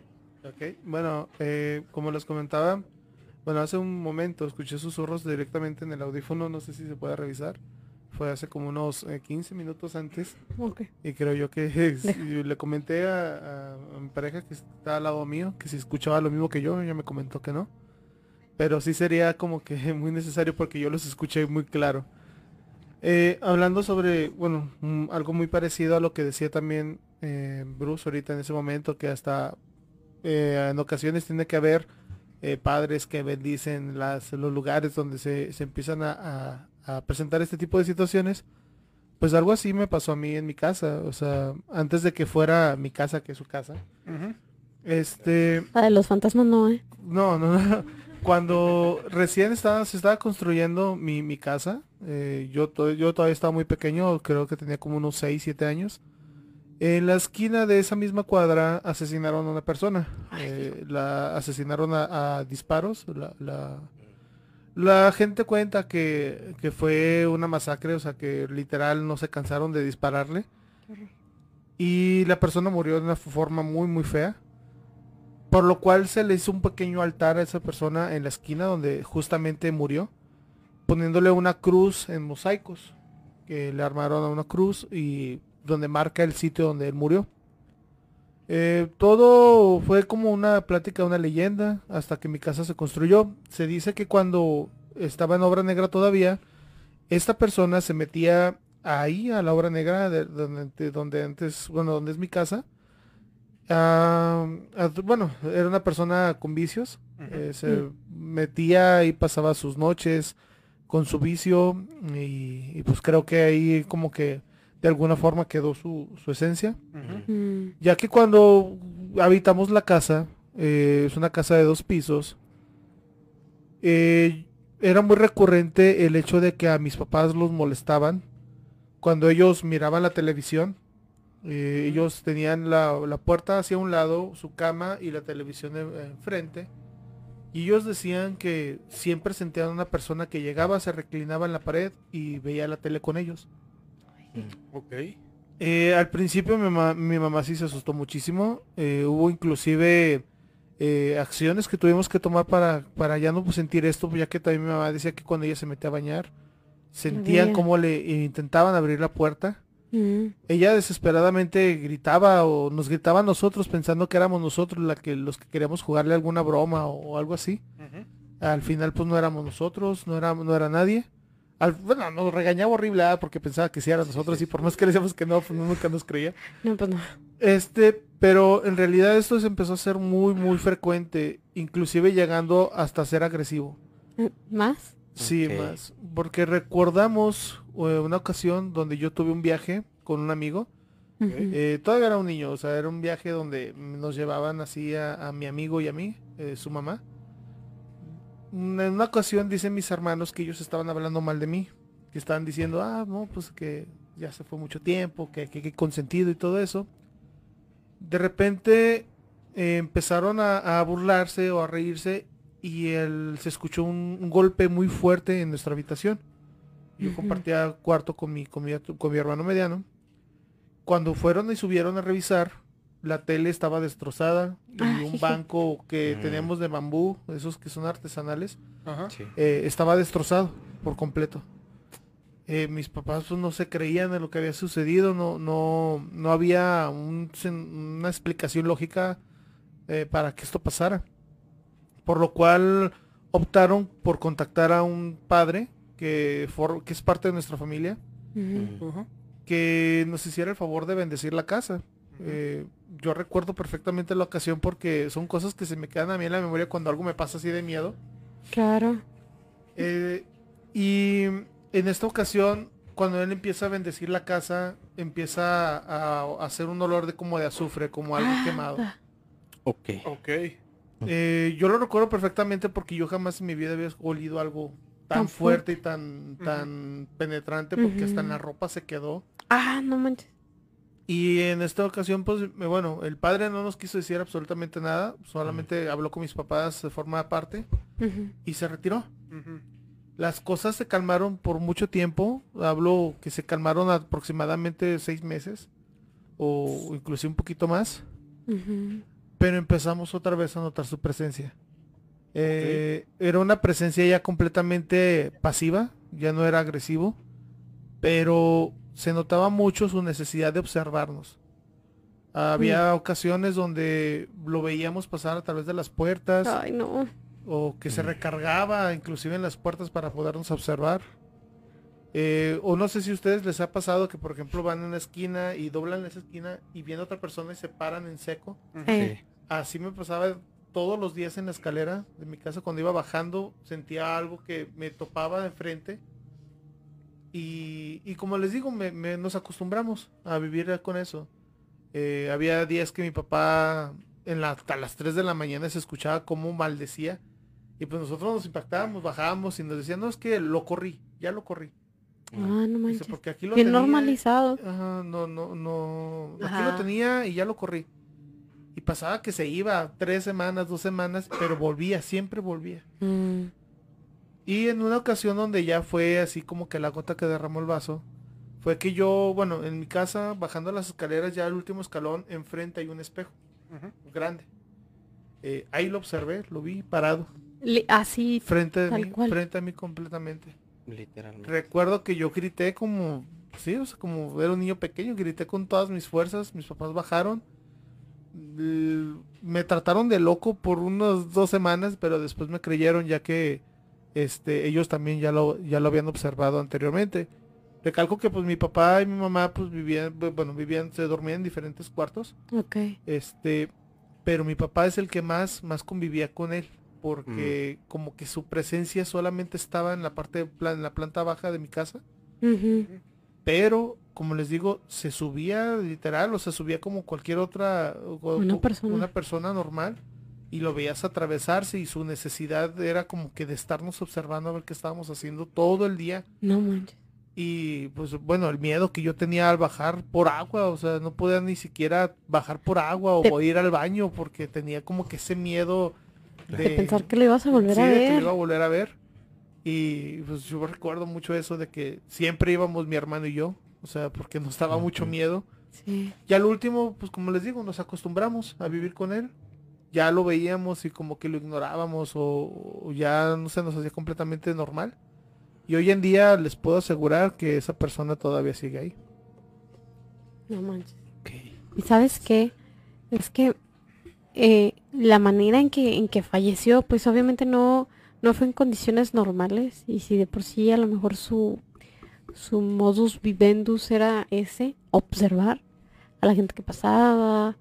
O este em, pues sí, o sea, no, no estaba como a lo mejor en, en todas sus facultades mentales, pues queda como, como esa energía residual que eh, hemos estado diciendo, ¿no?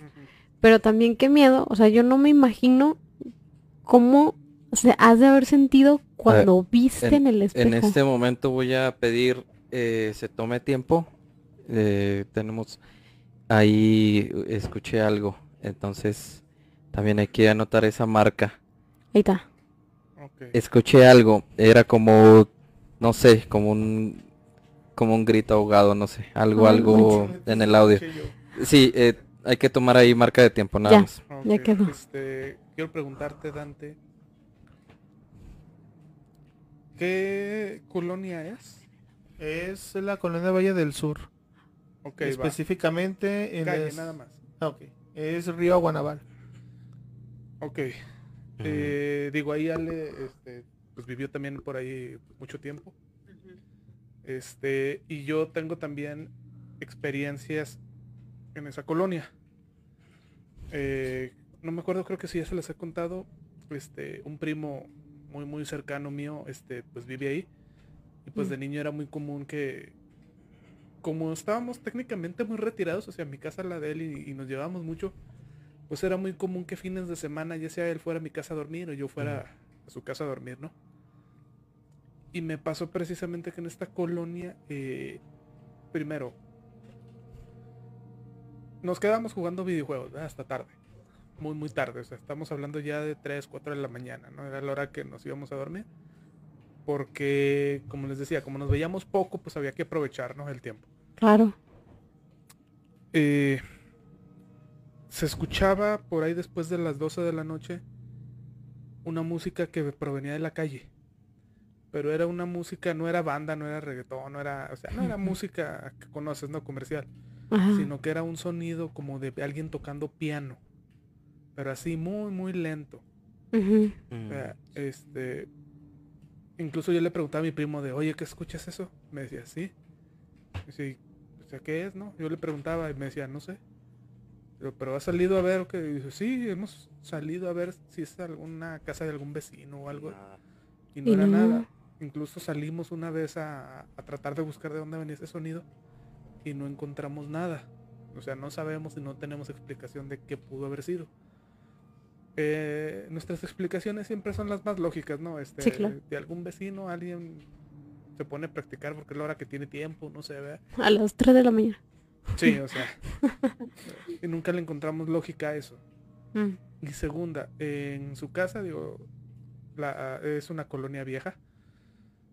Eh, les digo que yo durmiendo en, pues en su casa, en su cama, eh, junto a él, su cama estaba justo enfrente de la puerta. O sea, se cuenta estaba la puerta aquí y la cama enseguida, luego, luego. ¿Verdad? Entonces, una vez nos fuimos a dormir. eh, empezó todo normal, ¿verdad? Este, medio sueño, me dormí, ¿verdad? Y en una de esas me desperté, nunca supe qué horas eran, no revisé el reloj. Ajá. Simplemente des- abrí los ojos y vi un niño todo de blanco, parado en la puerta. Pelo cortito, me recuerdo perfectamente, así tipo de honguito, el cabello. Yo pensé que era mi prima, ¿verdad? Su hermana de él, porque en esos años así se, así le cortaban el cabello. Y también tenía la habitación pues en la misma planta que mi primo, ¿verdad? Yo pensando, decía, no, pues a lo mejor le dio miedo o algo. Y me venció el sueño, la verdad. Entonces cerré los ojos y no supe más de mí hasta la mañana.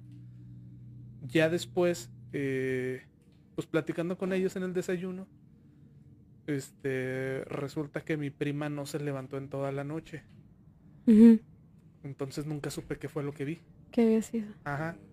Porque mi primo tampoco era de que hubiera dicho indicios de que aquí en mi casa está pasando algo, este se ven algo, se o sea, Ajá. entonces en mi mente sí yo eh, la forma en la que lo procesé, pues yo seguía dormido, ¿verdad? O sea, yo estaba soñando que, que vi algo, ¿verdad?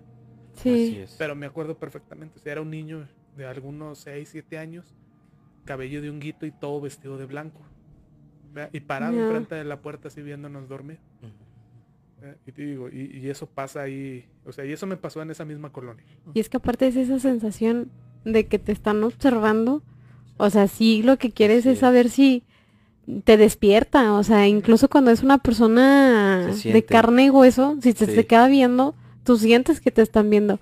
Ahora, este ente que, que vivió tantos años en tu casa, en el caso de, de Carlos, de Carlos, de Oscar, pues obviamente se va a sentir la vibra de que tienes que voltear a ver. es. Pero lo que me explota la cabeza es, o sea, cómo normalizaron algo así tan tan fuerte. Si Eh, estaba, Creo no yo sé, que eh, era algo que ya no, bueno, que creyó, que creyeron mis padres que ya no podían eh, ya lidiar con él. Ya como te comentaba, pues fueron un padre a bendecir la casa. Y ya no fue por segunda vez. Ya no fue, ya no, como que ya no quiso. O no sé si él Ah. sintió algo malo. No sé si también fue nuestra terquedad el, el estar ahí sin hacer nada, Mm. pero eh, creo yo, o- otra cosa así que, que me come, bueno, que otra que me recordó es que no sé si qué tan malo sea el recordar aspectos tan eh, pres- presentes en, en el ente que a él yo lo vi mitad blanco y mitad negro. Es que, ¿sabes qué? O sea, me quedé pensando, alargando un poco más la, la anécdota. Si, si con la primera limpia, por así decirlo, que hizo el padre de la oración, cambió la actitud, po- o sea, ya muy acá representando, ¿no? Pues la mitad blanca y a lo mejor la, la necesidad que tenía de estarlos observando era una manera de pedir que le volvieran a dar luz para poder irse. O sea, porque fue, se notó el cambio, dices tú, o sea, ya se volvió más pasivo, nada más estaba sobres. Entonces a lo mejor sí era como la manera de, véanme, estoy aquí, estoy presente y, y como terminar de darle luz, ¿no? Para que se fuera. Pero pues, o sea, Ajá. tampoco es obligación porque sí es algo muy pesado. De hecho, justo el otro día yo le comentaba al equipo que existe por ahí ya un antecedente por parte de, de padre eh, José Antonio Fortea, que es un padre español experto en, en demonología y exorcística, de que también las entidades o los espíritus de una persona que se haya ido a lo mejor eh, con mucha ira o con mucho pesar, pueden eh, lograr hacer una, una posesión, ¿eh?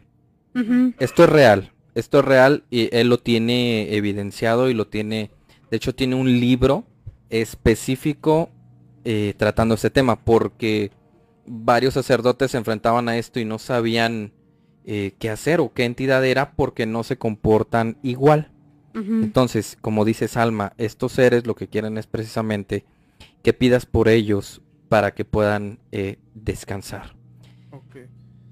Quiero preguntarle, Ale, eh, digo, tú también Sí. que viviste por ahí muchos años, este, ¿tú te llegaste a sentir, a ver algo o conocer a alguien que, que te haya contado de, pues, de experiencias que han experimentado por ahí, por ese lugar?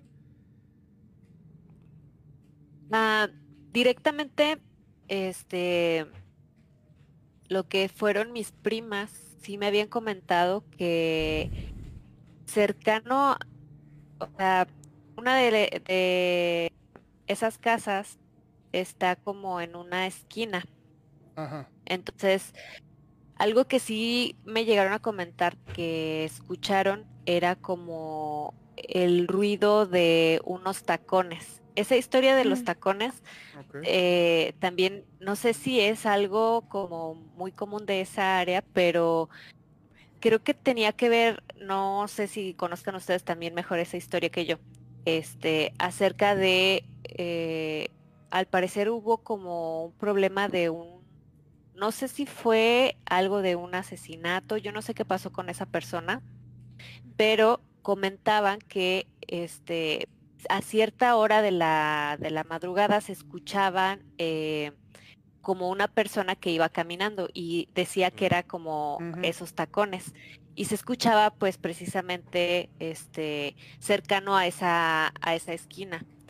Eh, mi, mi prima comenta que ella sí lo llegó a escuchar este yo la verdad no o sea estoy pues muy cercana ahí pero eh, creo que hay como una historia así de fondo al respecto entonces este no sé si también por ahí hayan escuchado algo similar Eh, Em, pero verdad es así que sí. cercano a ese lugar Sí, yo también los he escuchado. La verdad es que sí, y es también es muy conocido eso de la, bueno, le dicen la taconuda, bueno, yo sí yo la conocí. Este, Ajá. la verdad es que sí, muchas veces sí la alcancé a escuchar en las noches. Es No inventes. es una colonia muy pacífica, o sea, mm, como le comentaba, eh, que es una colonia muy vieja, pero la realidad es que en la noche pasan muchas, muchas cosas. Inclusive hubo un, un tiempo un bromista que ponía audios de la llorona en su ¿en serio? Anda, qué mala solamente con el onda. fin de, de- de asustarnos y creo Porque sabía el antecedente también, ¿no? pero yo muchas veces, bueno, como le comentaba, a veces también se quedan mis primos, mi vecino que era antes muy muy muy, muy amigo mío, y inclusive la escuchábamos, o sea, escuchábamos muchas cosas y siempre jugábamos con eso. No sé también si ahí mismo también como que desarrollé esa esa forma de percibir las cosas. Esa percepción. Sí, de que si me voltean a ver así en la calle siento la mirada, volteo de inmediato. Creo que eso me, me lo dejó muy, muy, muy grabado este, esta persona o no sé lo que sea que se encuentre ahí Muy en la casa. Eh, pero sí hemos escuchado muchas veces esa, esa historia de, los tacones que se escuchan y sí la habíamos escuchado muchas veces en mi casa. Eh, suele ser algo muy, muy cotidiano, pero pues bueno, como les comentaba, pues uno se acostumbra, uno este, pues dice, pues ya lo da como que por algo muy normal, pero creo que no deberíamos de hacer ese tipo de cosas, ¿no? Muy bien. Tenemos comentario por parte de Evaristo y dice, eh, sí se escuchaban tacones, dice, viví en Río Lerma. Se escuchaban lento y después como que corrían. Ah, no. Ok. Sí, yo- Ya hay una variante ahí, ¿no? Como, Sí, ahorita que lo mencionó Ale, eh, sí, yo también me acuerdo haberlas escuchado una noche de esas que me quedé Mm. con mi primo, de esas que salimos, este, más bien a dar el rol a esas horas. Y sí, eh, O sea, nos, nos regresamos, o sea, en cuanto salimos así de, bueno, muchas gracias, ya nos regresamos. Adiós. Ok, voy a proceder a contar mi anécdota de esta noche, Va, va, va. pero si quiero eh, por allá con, con nuestros invitados que vayan pensando también en una anécdota más que tengan por ahí, eh, tanto a, a Saraí o a mi esposa o a Viani. Si alguien de ellas tiene alguna anécdota, algún relato que quiera contar, que lo vaya preparando, que lo vaya pensando para cuando termine de contarles lo que enseguida voy a platicarles. Muy bien. Entre semana eh, estuve por ahí en mi trabajo comentando precisamente de este de este increíble especial que íbamos a tener esta noche y estuve preguntando si tenían anécdotas que contarme, ¿no? Como para yo también platicarlas aquí completamente en vivo. Entonces tengo un compañero y amigo que vive a las afueras de la ciudad. Específica- específicamente, perdón, en un poblado que se llama Juan de Ceballos. El conocidísimo poblado Ceballos que está pegadito a la presa eh, Peña del Águila, si no me equivoco. Está pegadísimo. Así es. Entonces yo al pensar esto, al, al venírseme a la mente eh, que estaba pegado a esta presa, se me ocurrió preguntarle que si no ocurrían cosas paranormales ahí. Se me ocurrió que como es agua, creí que posiblemente hayan podido escuchar a, a la llorona, ¿no? Por ejemplo. Entonces le pregunté y me dijo que no, que la verdad nunca había escuchado este a la, a la llorona, pero que sí tenían por ahí anécdotas eh, muy interesantes con una entidad que se manifiesta en un puente. Este puente está, ya nada más se cruza y llegas a la presa. ¿Qué pasa en este puente? Eh, pues indican, él, él me platica que se manifiesta la figura de una mujer que pide raid, que pide Mm. aventón. Entonces, primero, eh, inciso A, él me dice, mira, la verdad, a mí me pasó algo ahí, yo iba cruzando una noche en mi vehículo, eh, por esa zona, por ese puente, y alcancé a ver en el asiento trasero una sombra, O sea, como que venía alguien sentado allá atrás, pero era una sombra. ya se había subido. Y dice que su sorpresa fue tanta que movió el volante de manera muy brusca. Dice, casi me pasa un, un accidente ahí. Yo venía con mi familia. Pero un tío que es taxista, precisamente también en una ocasión iba pasando por este puente y él sí vio a la mujer. Entonces, Clarito. él sí la vio clarito y es más, dice, yo no sé ni siquiera, dice el taxista, yo no sé ni siquiera por qué me paré, porque no nos hizo, no me hizo la parada ni nada. Pero a lo mejor en su pensamiento, su inercia dijo, "Ah, a lo mejor necesita este un, transporte, ¿no? Ayuda, un transporte o algo. Entonces detuvo el taxi y esta mujer se subió en la parte de atrás. Entonces abrió la puerta, Ajá. esta mujer se sube y cierra la puerta. No le dijo nada. No le dijo absolutamente nada a esta mujer al taxista. Él se dispone a avanzar y yo creo pues ya es sobre la marcha que me diga dónde va, ¿no? Entonces arrancó el vehículo y se movió varios metros del lugar. Y cuando ve por el retrovisor, pues no hay nadie. Así, o sea. No, no venía ya nadie con él. Entonces se detiene, eh, se baja, busca, observa eh, qué pasó, se bajaría o algo, pero pues Mm. obviamente se siente y se escucha cuando se abre una de las puertas, ¿no? Claro. Esta mujer simple y sencillamente desapareció después de pedir o de subirse al, al vehículo a manera de, de aventón, ¿no?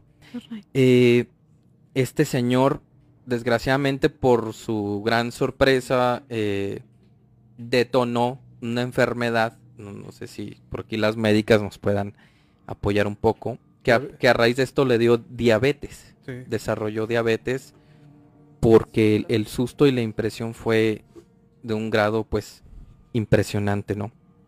Aunado a esto, él me platica que en este puente hay varias cruces. Dice, mira, yo he visto varias cruces, al menos hay tres. Entonces no sé si una sea por esta mujer o que sean personas tal vez que hayan pasado y que se hayan accidentado precisamente pues por esta por esta entidad, ¿no? Porque quisieron ayudarla y pues al final pues no era nadie nadie vivo. Como Oye. ven, muchachos? Qué miedo. O sea, fíjate, me recordó a, a una historia, aprovechando. Este, em, digamos que, que, que tengo de la mano relatos de muchos transportistas. Entre ellos, pues obviamente van a todas las carreteras de, de México. Sí. Y pasa algo bien curioso, ya van dos personas eh, que yendo hacia Guadalajara, no, no, no recuerdo bien qué carretera, les pasa algo, pero en vez de que se suba alguien, lo ven pasando enfrente, ¿no? Y una de esas anécdotas está este transportista yendo a, a Guadalajara y ve cómo cruza primero, eh, o sea, llega a ver como de reojo que es una persona de blanco, alta, pero que cuando cruza, cruza en cuatro patas. Entonces, obviamente se asusta Ajá. y dices, pues no, pues no me voy a bajar, ¿verdad? Claro. Pero lo deja de ver debajo del camión. Y dices, no, ya me lo llevé. Se baja este transportista. Porque pues obviamente va a entrar como accidente laboral. Sí, claro, es Obviamente. Afortunadamente ni siquiera era tan, ni tan noche ni de madrugada, ¿eh? Se baja. Y pues obviamente no hay nada debajo del camión. Se sube. Y dice que el camión se sentía frío. Frío, frío, frío. O sea, no, nunca llegó a ver nada. Pero la sensación a partir de ahí, un buen tramo de carretera dice que se sintió frío. Como si a lo mejor si se subiera, hubiera subido, ¿no? y ahí va con él. Oye, pero, pero la, la manera en que me lo, me lo contó está bien intenso porque dice, o sea, yo pensé que era una persona cuando empieza a caminar en cua- a correr de cuatro patas. Pues no imagínate. O sea, la impresión y no, pues sí, se baja y, y ahí termina su, su historia, ¿no? Pero ya dan dos transportistas que dicen que en ese tramo de carretera, a él le pasó de ida y al otro de venida.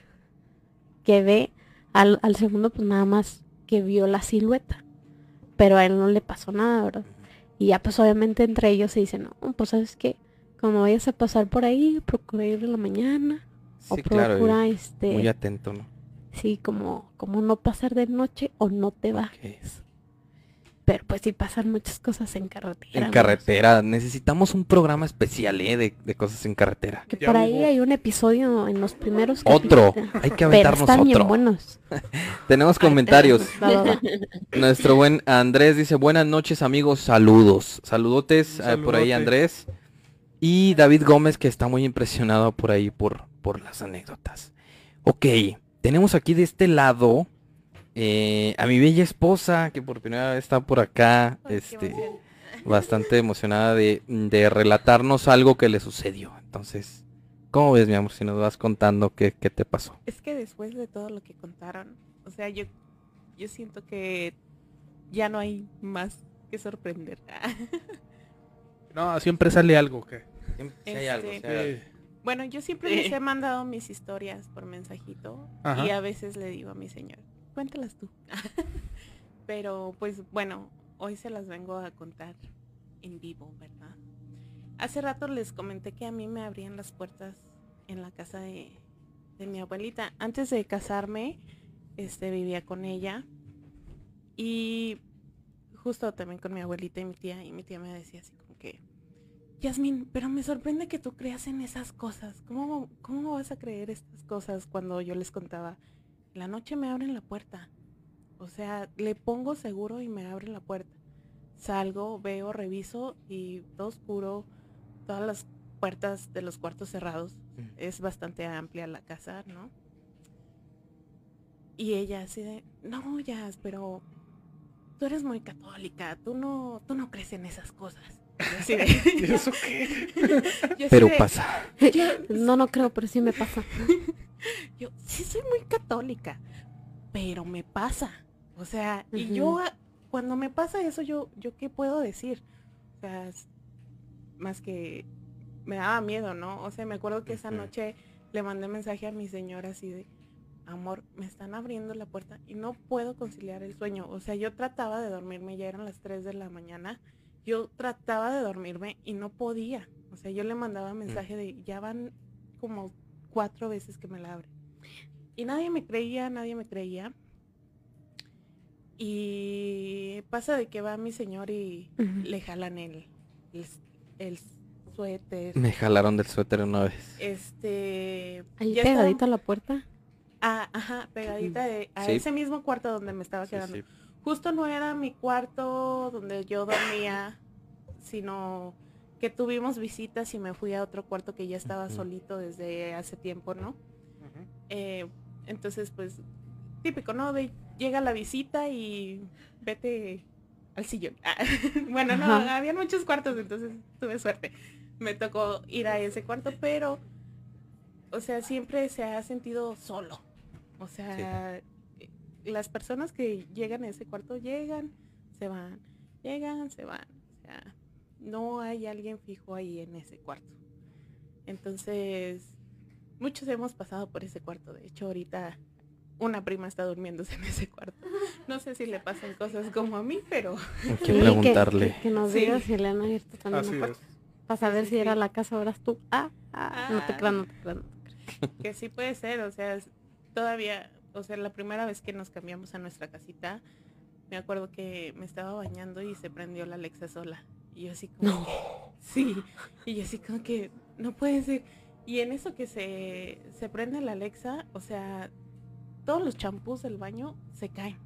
No, Sí, toda la parte. sí, sí, sí. Y igual, le mando un mensaje, toda asustada, y yo me salí de la casa y me voy con mi abuelita. Dije, no, prefiero donde ya conocía.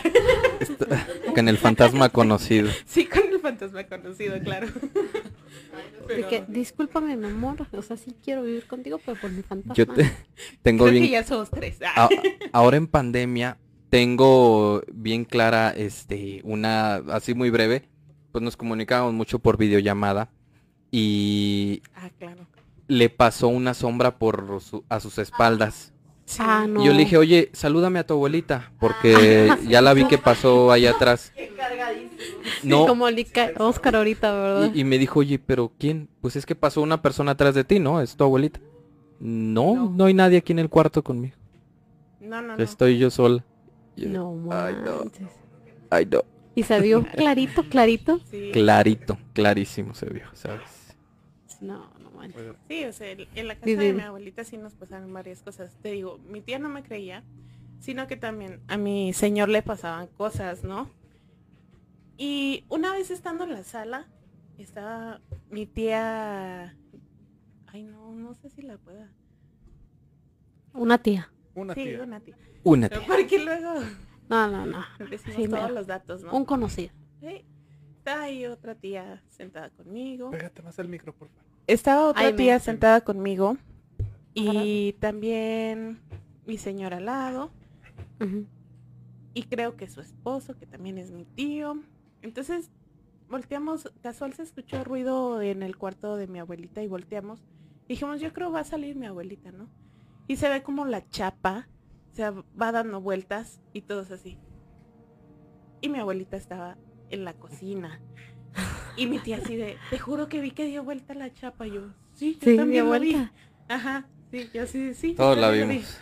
Ajá, y ya nos quedamos así todos serios de... No era mi abuelita.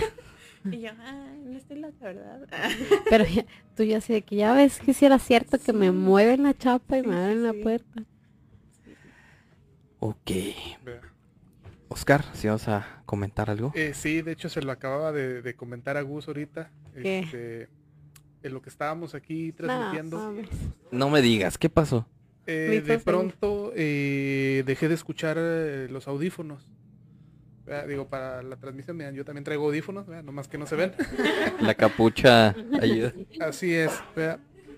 Y de repente dejé de escucharlos, ¿verdad? Por eso ahorita que estabas, Carlos, en tu relato, estaba aquí moviéndole el cable porque como estos audífonos traen ya un falso. Ah, está, este, el falso. sí, yo dije, ya se movió el falso, se movió, ¿verdad? Sí. Y estaba ahí moviéndoles y seguía sin escuchar nada. y Se me hizo bien raro. Entonces los desconecté, los volví a conectar y ahí estaba maniobrando, ¿verdad? Sí, sí, te vi de hecho. Ajá, y no encontré nada, ¿verdad? Entonces, estos audífonos traen acá un control de volumen. Va. Siempre está pues el máximo, ¿verdad? Eh, cuando ya no encontré más, me puse a revisar acá y estaba apagado totalmente. No. Cuando en toda la transmisión ni te has movido. Ajá, el mecanismo, pues nada más es un dial, ¿no? Ay, amigos. ruedita, ¿verdad? Que, que le giras, ¿verdad? Con el dedo. Sí, claro. Eh, estuve haciendo pruebas, ¿verdad? A ver si con la ropa o algo hay forma de que se baje, se mueva, ¿verdad? O sea, no, No. hay forma de que se mueva con la ropa. O sea, se me apagó co- completamente el, el audio de los audífonos ahorita mismo. Ajá, lo bajaron hasta el final, o sea, hasta el fondo. Puedes decir algo. Zafo, ¿eh? A mí no me vengas a aceptar. Ya llevas tres. Yo no Llevamos aquí. varios. Oigan, ahorita que se fue la luz, yo sí vi una sombra. No, ma. Sí, Yo vi en, que se en apagó. la puerta y le digo, le dije a Saraí, o sea, le digo, la vi y le dije a Vianney, te juro que la vi, pero estaba alta. O sea, de hombre alto, no. delgado. Aquí, O sea, ojo, o sea, las personas veo, que... Veo a Gus y digo, no, o sea, está chiquito. Y su papá también está chiquito. Y te juro que la sombra era alta y delgada. O sea, yo la vi. El perfil así, literal. Vente más para acá, porque Ok. te pones en la puerta, compadre.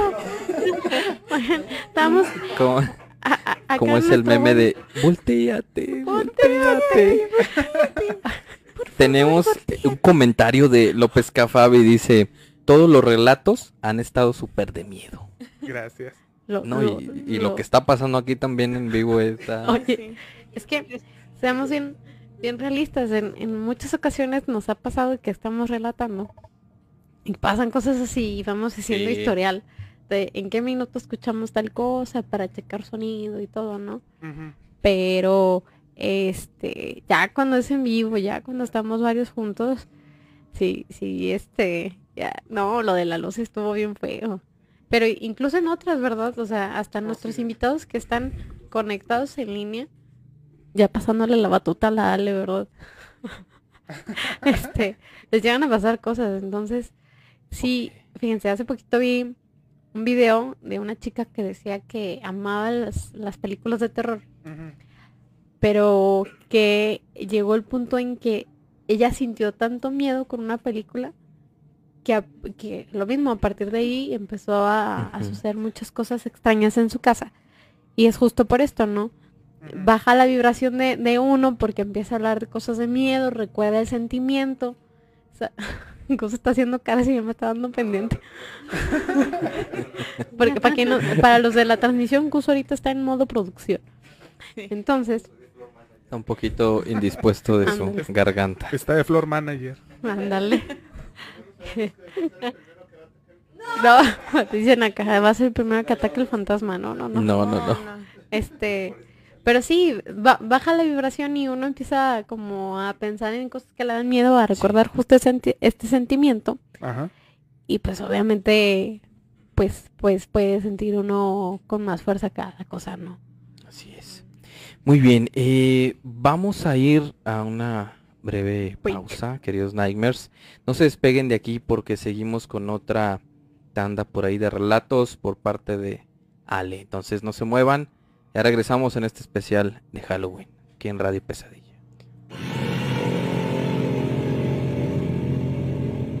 Nightmare, te invitamos finalizando este programa a que nos busques y nos sigas en nuestras redes sociales, TikTok e Instagram. Complementa la experiencia espeluznante con todo el material exclusivo que tenemos para ti.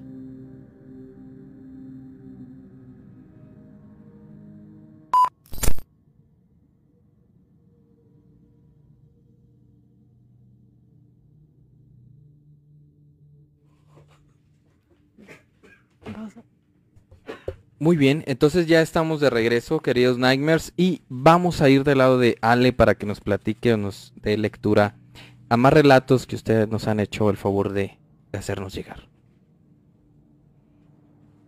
Sí, este de aquí, este, me lo enviaron. La verdad no sé si querían que se quedara anónimo. Entonces, por si las dos lo voy a dejar en anónimo. Ok. Eh, es, de hecho, es relacionado a los relatos de hospital. Ah, mira, qué bien. Vámonos. Dice, hace tiempo, al estar de guardia en el hospital, me habló el internista para que le ayudara con el ultrasonido, para hacer una punción en un paciente que tenía agua en los pulmones. Este paciente estaba muy grave, no podía respirar bien. Yo accedí diciéndole que me lo llevaran a la sala de ultrasonido. Eran como las 10 de la noche y la sala de espera estaba vacía. Solo estaba el técnico que toma las radiografías viendo la televisión, por lo que me senté cerca de él mientras me llevaban al paciente. Al estar ahí sentados, vi de reojo cómo entraba alguien al cuarto de ultrasonido. No logrando identificar quién era, porque como mencioné, pues solamente lo vi de reojo. En eso me dice el técnico, que estaba junto conmigo. Ya trajeron a su paciente. Solo le contesté sí. Y me levanté para ir al cuarto de ultrasonido. Pero cuando entré, no había nadie. Salí y le dije al técnico, no era nadie. A lo que sorprendido se levantó para ir a ver. Y solo dijo, pero yo vi cuando entró alguien. Yo solo le contesté, sí, yo también.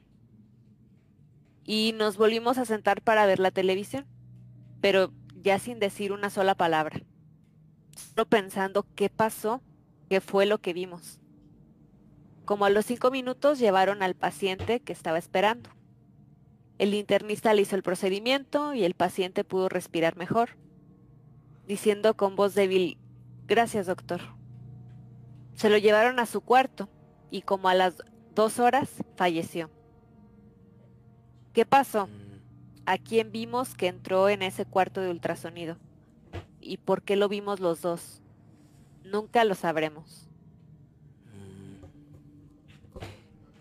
¿La muerte? Sí, acá por, por acá nuestros invitados está comentando justo la otra doctora que tenemos acá, que, que sí, que probablemente fue, fue la muerte y que pues sí se han dado los casos en que, en que lo llegan a ver, como ya ven que hay cosas en los que llega algún familiar o algo por ellos y, y dicen que ven, pues en este caso pues pudo haber sido la muerte, ¿no? ¿O ustedes qué piensan? Acá por acá, Vianney.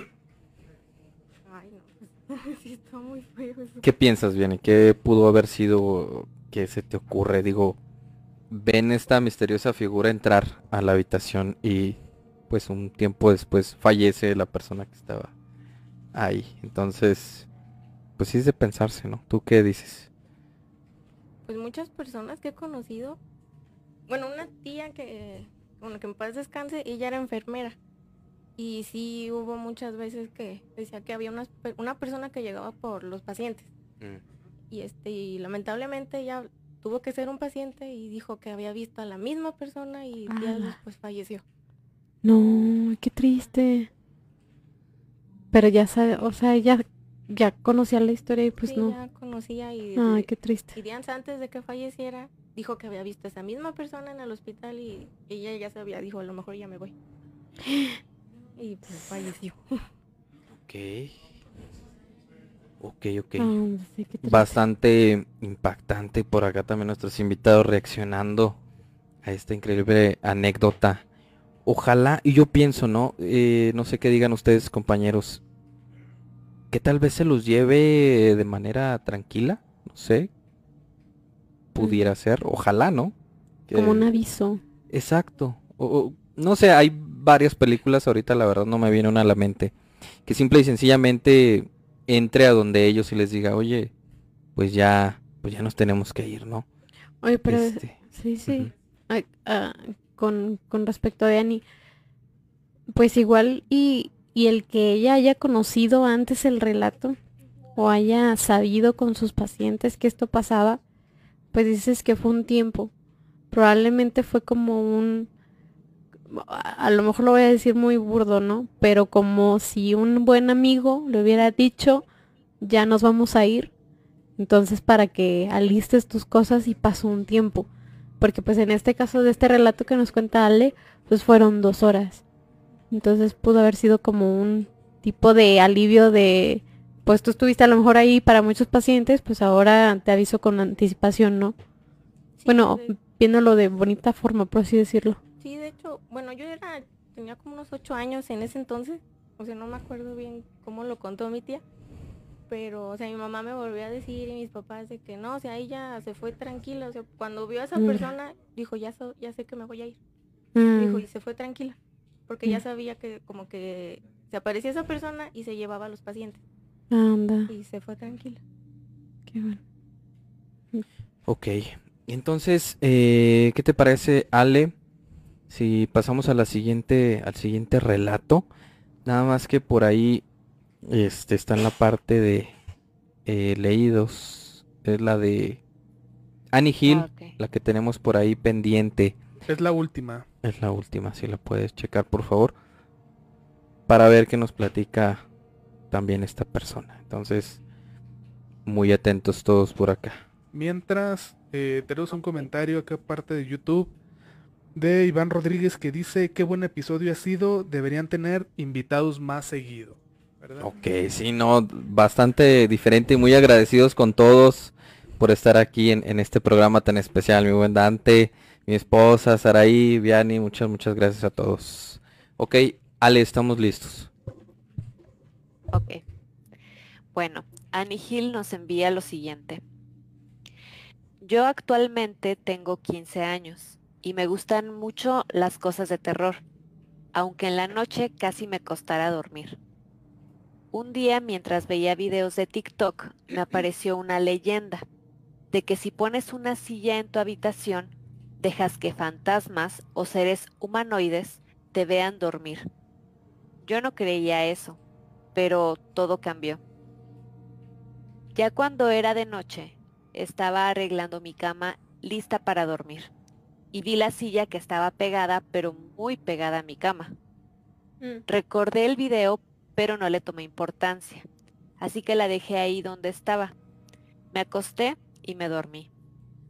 Como es costumbre en la madrugada, siempre me despierto a las 3 de la mañana, una de la mañana o raras veces a las 4 de la madrugada. No vi la hora exacta, pero algo en mí hizo que volteara a ver la silla. Y cuando lo vi, era un hombre, un hombre sombra. Como lo dije, era una sombra, no se le miraba nada, era totalmente negra. Me asusté, ya que nunca me había sucedido algo así. En eso, la sombra se levantó y la perdí de vista. Quedé en shock, pero traté de dormir. Apenas si cerré los ojos, sentí que me agarraron de los brazos y las piernas. No me podía mover, no podía hablar ni ver. Quería gritar, pero era en vano. Trataba de moverme y nada. Mm. En un instante, y no sé cómo, abrí mis ojos. Vi varias manos negras sosteniéndome. Y ahí lo vi. Ese hombre sombra que estaba sentado en la silla estaba observándome y cómo trataba de moverme. Parecía estar disfrutando de mi desesperación. De un momento a otro cerré mis ojos. Cuando desperté ya podía moverme, pero me sentía cansada y sin energía. Estoy segura que no fue un sueño todo lo que vi y todo lo que sentí era real. Eso me sucedió a los 14 años. Y este año vi un video de Jason Thors donde explicaba eso sobre que no tienes que abrir los ojos cuando tienes una parálisis del sueño. Esas cosas te absorben, te alimentan de ti y eso lo usan a tu favor para que pienses que era una pesadilla. Qué fuerte. Ok, a ver, creo que hemos tomado el tema muchas veces de la parálisis del sueño. Eh, médicamente, tenemos dos doctoras aquí, no me dejarán mentir. Viene acompañado precisamente de, de alucinaciones en diferentes grados, tal vez eh, visualizar algunas imágenes, escuchar algunas cosas. Es, digamos, entre comillas, normal. La otra parte que sí me hace un poco de ruido es lo de la persona, ¿no? Lo de la gente sombra. Que poco a poco, bueno, yo no sé, también entre mis compañeros investigamos también entre semana varios casos de muchas cosas paranormales. Y la gente sombra ha sido un fenómeno que se ha incrementado muchísimo, o sea, exageradamente, de un tiempo para acá. Generalmente los describen como manifestaciones, obviamente, con forma o figura de una persona. Eh, ojos brillantes, tal vez. Eh, no sé, altos, delgados, etcétera. Y precisamente esta noche, señores y señoras, mi esposa vio una persona sombra. Entonces, lo que estaba acá cerca del, del De la puerta. de la luz, Eh. posiblemente haya sido una manifestación de este tipo. Les digo, y se está haciendo bastante común, lo cual, eh, pues no sé, deja mucho que pensar, ¿no? Así como que, que- qué es lo que buscarán o qué, cuál es su cometido, cuál es su objetivo para con nosotros, ¿no? Así es. Oye, y fíjate que esa recomendación que le salió en el video de no poner una silla por acá, Dante, Ajá. estaba comentando que sí es real, ¿verdad?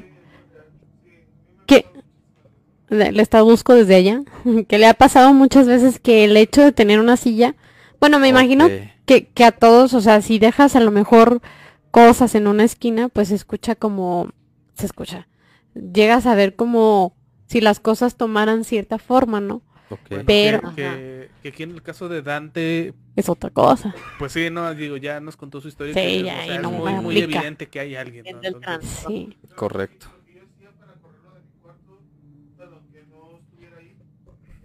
Eh, Ah, ok. Vente, vente aquí, mero. Ok, mientras leemos comentarios, mi tía Sandra dice que miedo, muchas gracias por estar por acá tía. Y David Gómez dice que qué miedo, que él tiene precisamente una silla al borde de su cama. Este, bueno, yo como recomendación de la única forma que yo pude eh, tener, digamos, noches tranquilas fue deshacerme de la silla por completo. Y bueno, eh, mi hermano era muy religioso, rezaba muchísimo, eso también ayuda, créanme que sí. Eh, bueno, yo no soy una persona muy, muy religiosa, pero mi hermano sí, yo me protegía con él, con eso. Pero sí, muchas veces llegué a tener parálisis de sueño, muchas veces, por lo cual me hizo dormir con las cobijas tapado completamente hasta la cara, aunque tuviera muchísimo calor, no me importaba. Este, yo no quería volver a pasar por eso, aunque me pasaba, no, no, no lo podía evitar. Pero creo que eh, deshacerse de la silla es, es lo mejor que pueden hacer. Es clave. que también depende de lugar a lugar, ¿verdad? Porque, digo, en, en contraposición, pues yo tengo un silloncito, ¿verdad? Enfrente de, de mi cama, ¿verdad? Este, igual apuntando hacia ella, ¿verdad? Y no me ha pasado nada de esto. ¿verdad? Entonces, creo que, o sea, sí puede ser un imán ¿no? para este tipo de seres. Sí, como invitarlos a... Ajá, pero también tiene que ser el lugar adecuado, ¿no? Para que se presente. Claro. Ok, entonces, eh, muchísimas gracias Ale por la lectura de estos relatos y ustedes Nightmares eh, saben perfectamente que nos pueden seguir enviando sus historias y que con mucho gusto les daremos lectura aquí completamente en vivo. Vamos a pasar micrófono aquí a, a nuestra amiga Viani, que ya está aquí en, en la mesa del equipo, que nos va a platicar una anécdota. Bueno, mi anécdota también tiene que ver con hospitales. Pégate más el micrófono. Ah, Bueno, mi anécdota también tiene que ver con hospitales y aparte también está cerca de la colonia que acaban de decir de la Taconuda. De las dos. De las dos. Y este, bueno, el hospital es un hospital veterinario. Ajá. O sea, un- yo me esperaría que nada se apareciera ahí.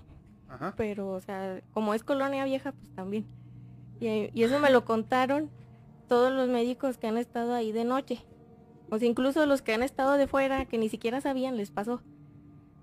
Por una, hagan de cuenta que el hospital primero está la recepción, luego están este los cubículos, pero hay otros cubículos más atrás que son para perros infecciosos y los no infecciosos. En la parte de los no infecciosos, este están, bueno, están las cuatro paredes, cua- este tres son de concreto y hay una que son como muebles a la altura de la, de la cintura y ya lo demás es vidrio de ese como opaco. Ajá. Y ya después de esa pared están todos los médicos en sus sillas, pues ya ahí haciendo los reportes y toda la cosa. Y normalmente cuando uno se iba a la, a la parte de los perritos no infecciosos, que iba a ponerles vacuna o así, si necesitabas ayuda para sujetar al perro o canalizarlo o así, la gente tocaba la, el vidrio, lo tocaba tres veces y dejaba la mano. Y pues ya alguien de atrás sabía de que "Ah, alguien necesita ayuda y se levantaba uno porque tenías que rodear pasillos para llegar ahí. Y era más fácil tocar como de, "Eh, vengan. Ajá. Y a varios médicos les pasó que les tocaban la ventana, iban y no había nadie. Y o sea, y, y era de noche, eran las guardias de noche, 3 de la mañana que les tocaban y se veía la mano prácticamente ahí, o sea, quieta. No Iban, rodeaban el pasillo y no había nadie. Y pues los perros nerviosos estaban ahí. Y a veces, este, y a algunos les tocó de día, que les tocaban la ventana así tres veces, dejaban la mano y unos que decían, es que en lo que te fuiste, la mano no se quitó. Ah, o sea, duró ahí todo Sí, el duró ahí la rato. mano, ahí duró la Ve- mano. fíjate, hemos visto videos que han enviado así de que se ve el vaho. ¿A ti te pasó el vaho de, de pies? Sí, claro. Y- o de manos, pero ver así que no se quita. Se quita. No. Y, y regresaban Sí. y, ¿y quién, me va- quién está acá? Y nadie. Yo solo tengo una pregunta. Eh, ¿Eran tres toquidos nada más? ¿Eran tres toquidos? Sí, eran Exactamente. tres toquidos y dejabas la mano. Ok. Y ya después de eso, ya a lo mejor dijeron de no, mejor vayan en pareja y ya nadie toca. Eh, Porque Ok. sí les pasó a muchos. Sí, no, no, ya mejor marcaba hasta por teléfono, por mandar un WhatsApp ya para evitar. Sí, claro, ¿no? Sí, no, pero aún así imagínate. Si ya todos usan otro medio y que vuelva a pasar eso, no, no, no. Ya por lo menos no van y se asoman. Sí, ya. ya, Pero- No, ya tocaron, ya mejor no voy. Pues ya sabemos que en esa colonia está hay de todo. Ya van muchas, ¿eh? No nada más. Ya.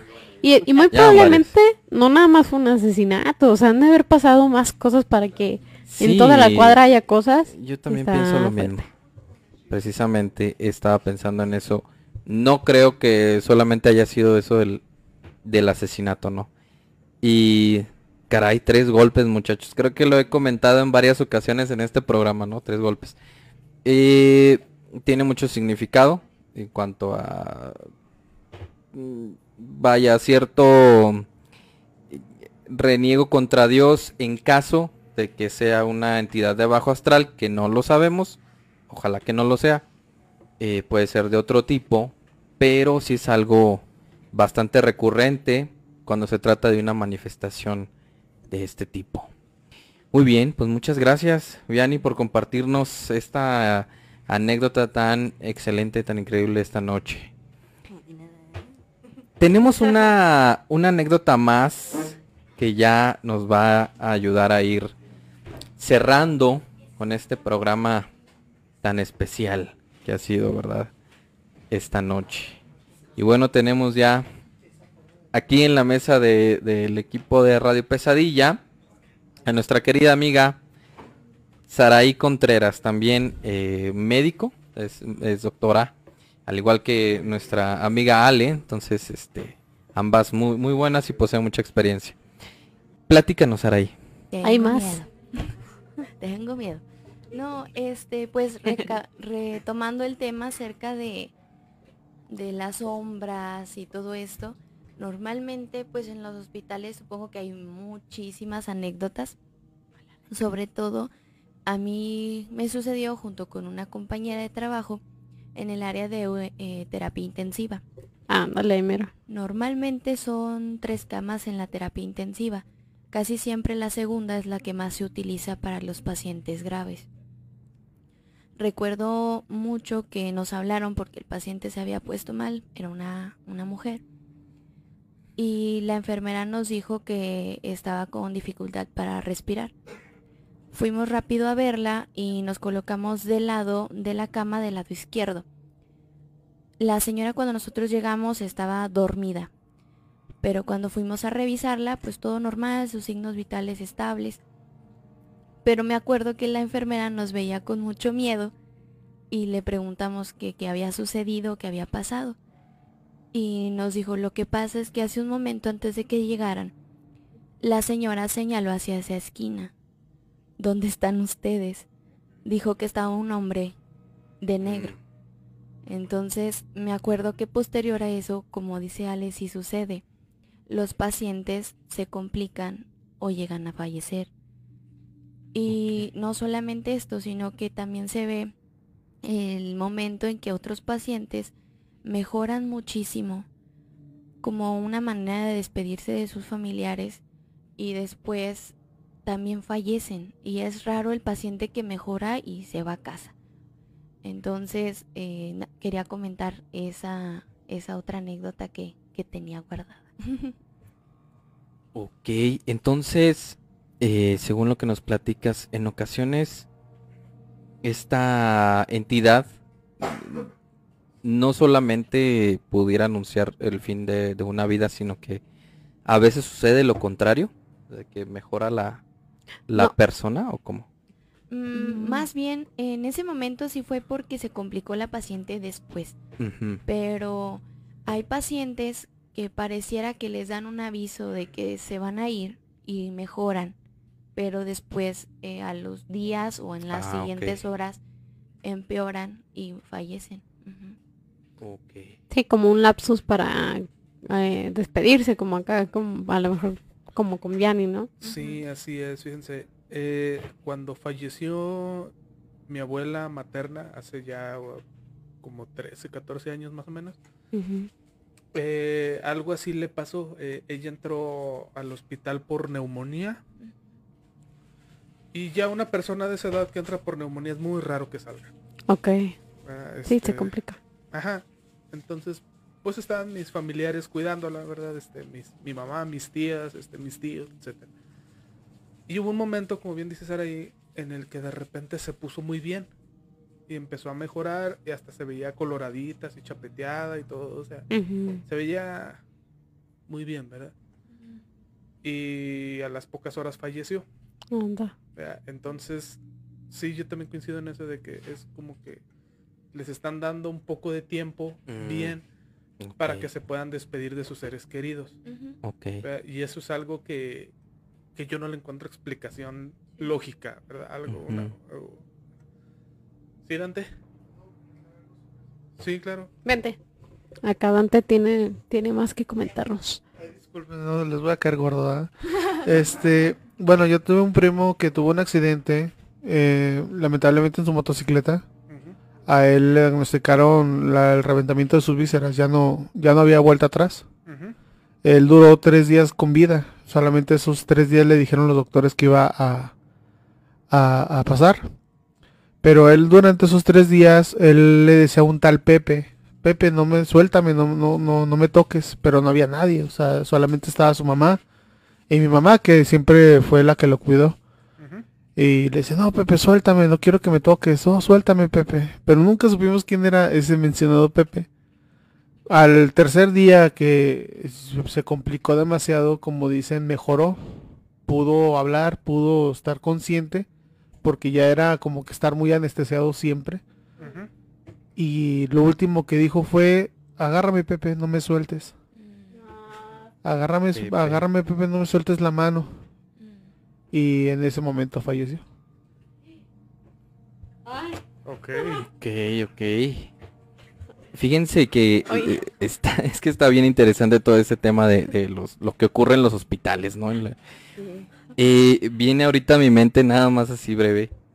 A mí me pasó todo lo contrario, muchachos. Y de hecho, creo que hace poco lo platiqué en una reunión de con nosotros, no sé, creo que estaba, se lo dije a Saraí o algo. Y me ocurrió todo lo contrario. Ok. Eh, estaba muy niño, creo que tenía como tres años. Estaba hospitalizado. Ya llevaba varios días bastante eh, crítico. No recuerdo la verdad bien qué, qué padecimientos tenía. pero y pues el doctor que me estaba atendiendo pues le dijo a mi mamá que ya prácticamente que se fuera despidiendo de mí, ¿no? O sea, le dijo, ¿sabe qué? Este, pues ya, pues ya quedamos a la espera de Ah, anda que te- nada más. Eso le dijeron a mi madre. Entonces, pues ya se imaginarán, ¿no? Una mamá, pues obviamente se trata de un hijo y le duele, pero sí, eh, pues demasiado. Entonces ella, por obvias razones, eh, se pone a, a llorar, se pone muy, muy mal.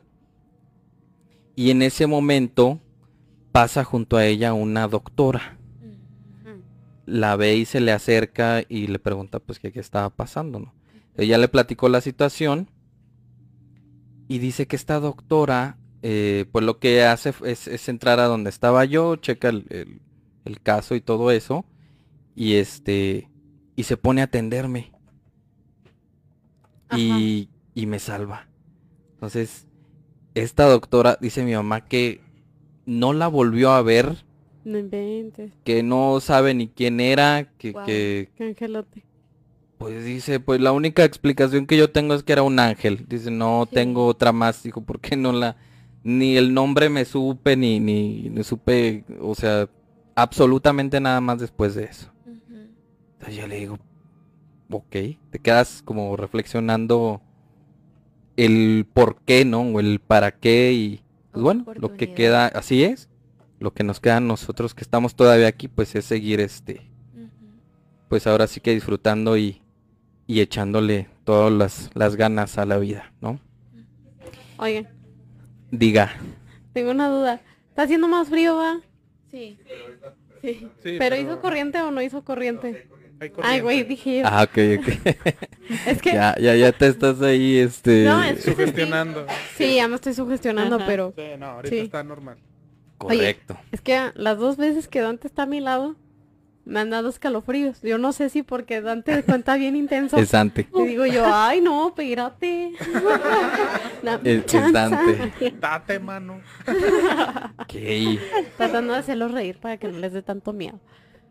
Muy bien, e- equipo, equipo de Real Pesadilla, invitados, comentarios finales, algo que quieran decir aquí en vivo para ir despidiendo este grandioso programa que creo que nos ha encantado a, a todos.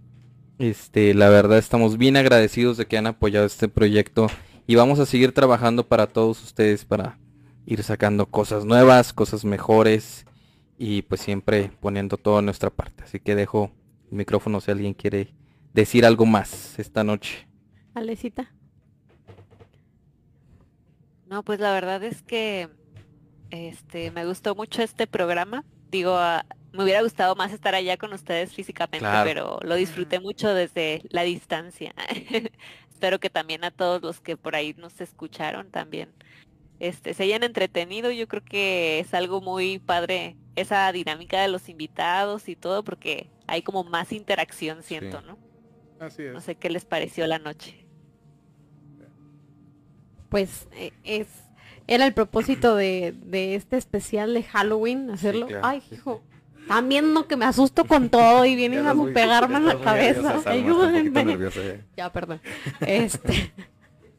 eh, pues era, era el propósito hacer esta noche más especial, aprovechar como el halo de oscuridad que, que rodea octubre, que esperemos lo hayan disfrutado mucho. Nosotros también creo que entre el cotorreo previo y todo lo que ha sucedido ha sido una, una noche de experiencias que esperemos para ustedes y los que nos están escuchando eh, vía algún podcast también, invitarlos a que se avienten el programa, eh, pues ya sea en el Facebook Live o en YouTube para que vean toda la interacción física, que, que vean toda la decoración que se armó acá nuestra producción y, Todo el y equipo. pues todo el muchas gracias.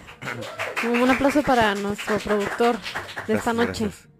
De hecho, ya tenemos algunas reacciones de parte de nuestros Nightmares. Dice Baristo, muchas gracias por el programa. Amé.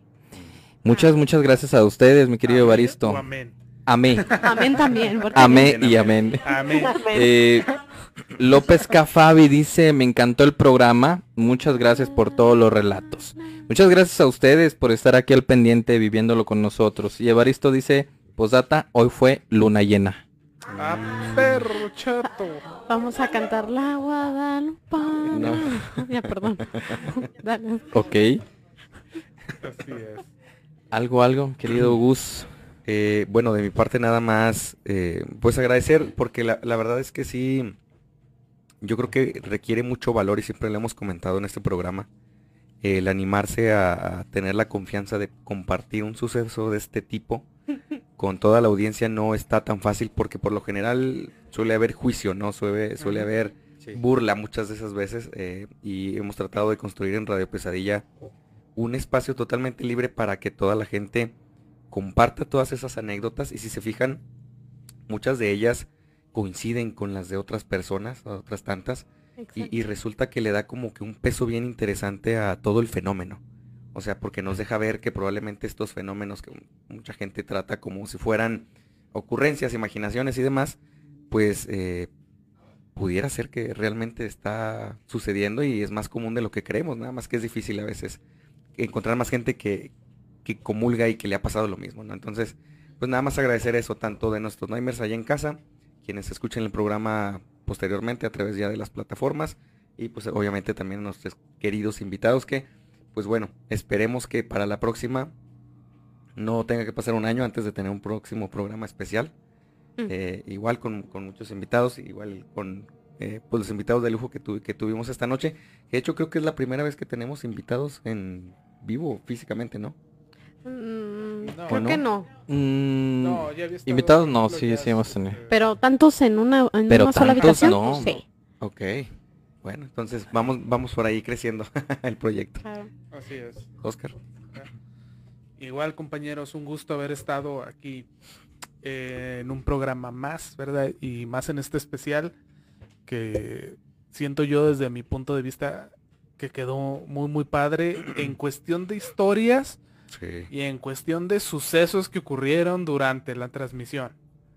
¿Verdad? Porque como les comentamos a lo largo del programa, sí, sí hubo detallitos aquí que se notaron y se sintieron. Sí. ¿Verdad? Este, pero pues es parte de la experiencia, ¿no? O sea, Sí. Parte de. así es, ¿verdad? Eh, darle las gracias a los Nightmares, ¿verdad? También ahí por sus historias, por sus ánimos, por sus comentarios, ¿verdad? Y también a los invitados, ¿verdad? Que Así es, vamos a que, que vean a nuestros invitados nuevamente. Muchísimas gracias a todos y cada uno por haber estado aquí con nosotros acompañándonos. No hubiera sido lo mismo. así es, ¿verdad? Y, y también por ahí, este, recordarles, Nightmares, que, que ahora vamos a tener una comunidad eh, donde vamos a poder conversar, así como, como ahora que se dio como muy orgánico todo. Este, me parece que es en la plataforma de... Eh, estamos por allá trabajando, ya le falta muy poquito a la plataforma de Discord. Ah, ándale. Así es. Para, para justo esto, o sea, comenta Gus, ¿no? Eh, saber que hay más personas que comparten nuestras anécdotas o nuestro o lo que ha pasado con nosotros y pues que se sientan en la comodidad, en la confianza y en la comunidad de compartir sus sus pesadillas, sus eh, situaciones paranormales y todo. Y pues también que descarguen la app para que Ah, sí. los invitemos a descargarla y que tengan Sí esta es. interacción pues ya más día a día con sus notificaciones. Esa es la invitación también de esta noche. Carlos. Nada, pues muy agradecido con todos. Como dice Gus, esperamos nos- no pase tanto tiempo para vivir algo tan increíble como esto. Y pues nada. Eh, Ale, ¿algo final? Gracias por acompañarnos. Este, pues nos veremos aquí ya para la próxima semana. Próximo La verdad es que pues muy agradecidos de que estén aquí. Muy bien, pues recuerden que esto fue Radio Pesadilla, donde las pesadillas comienzan. Que duerman bien.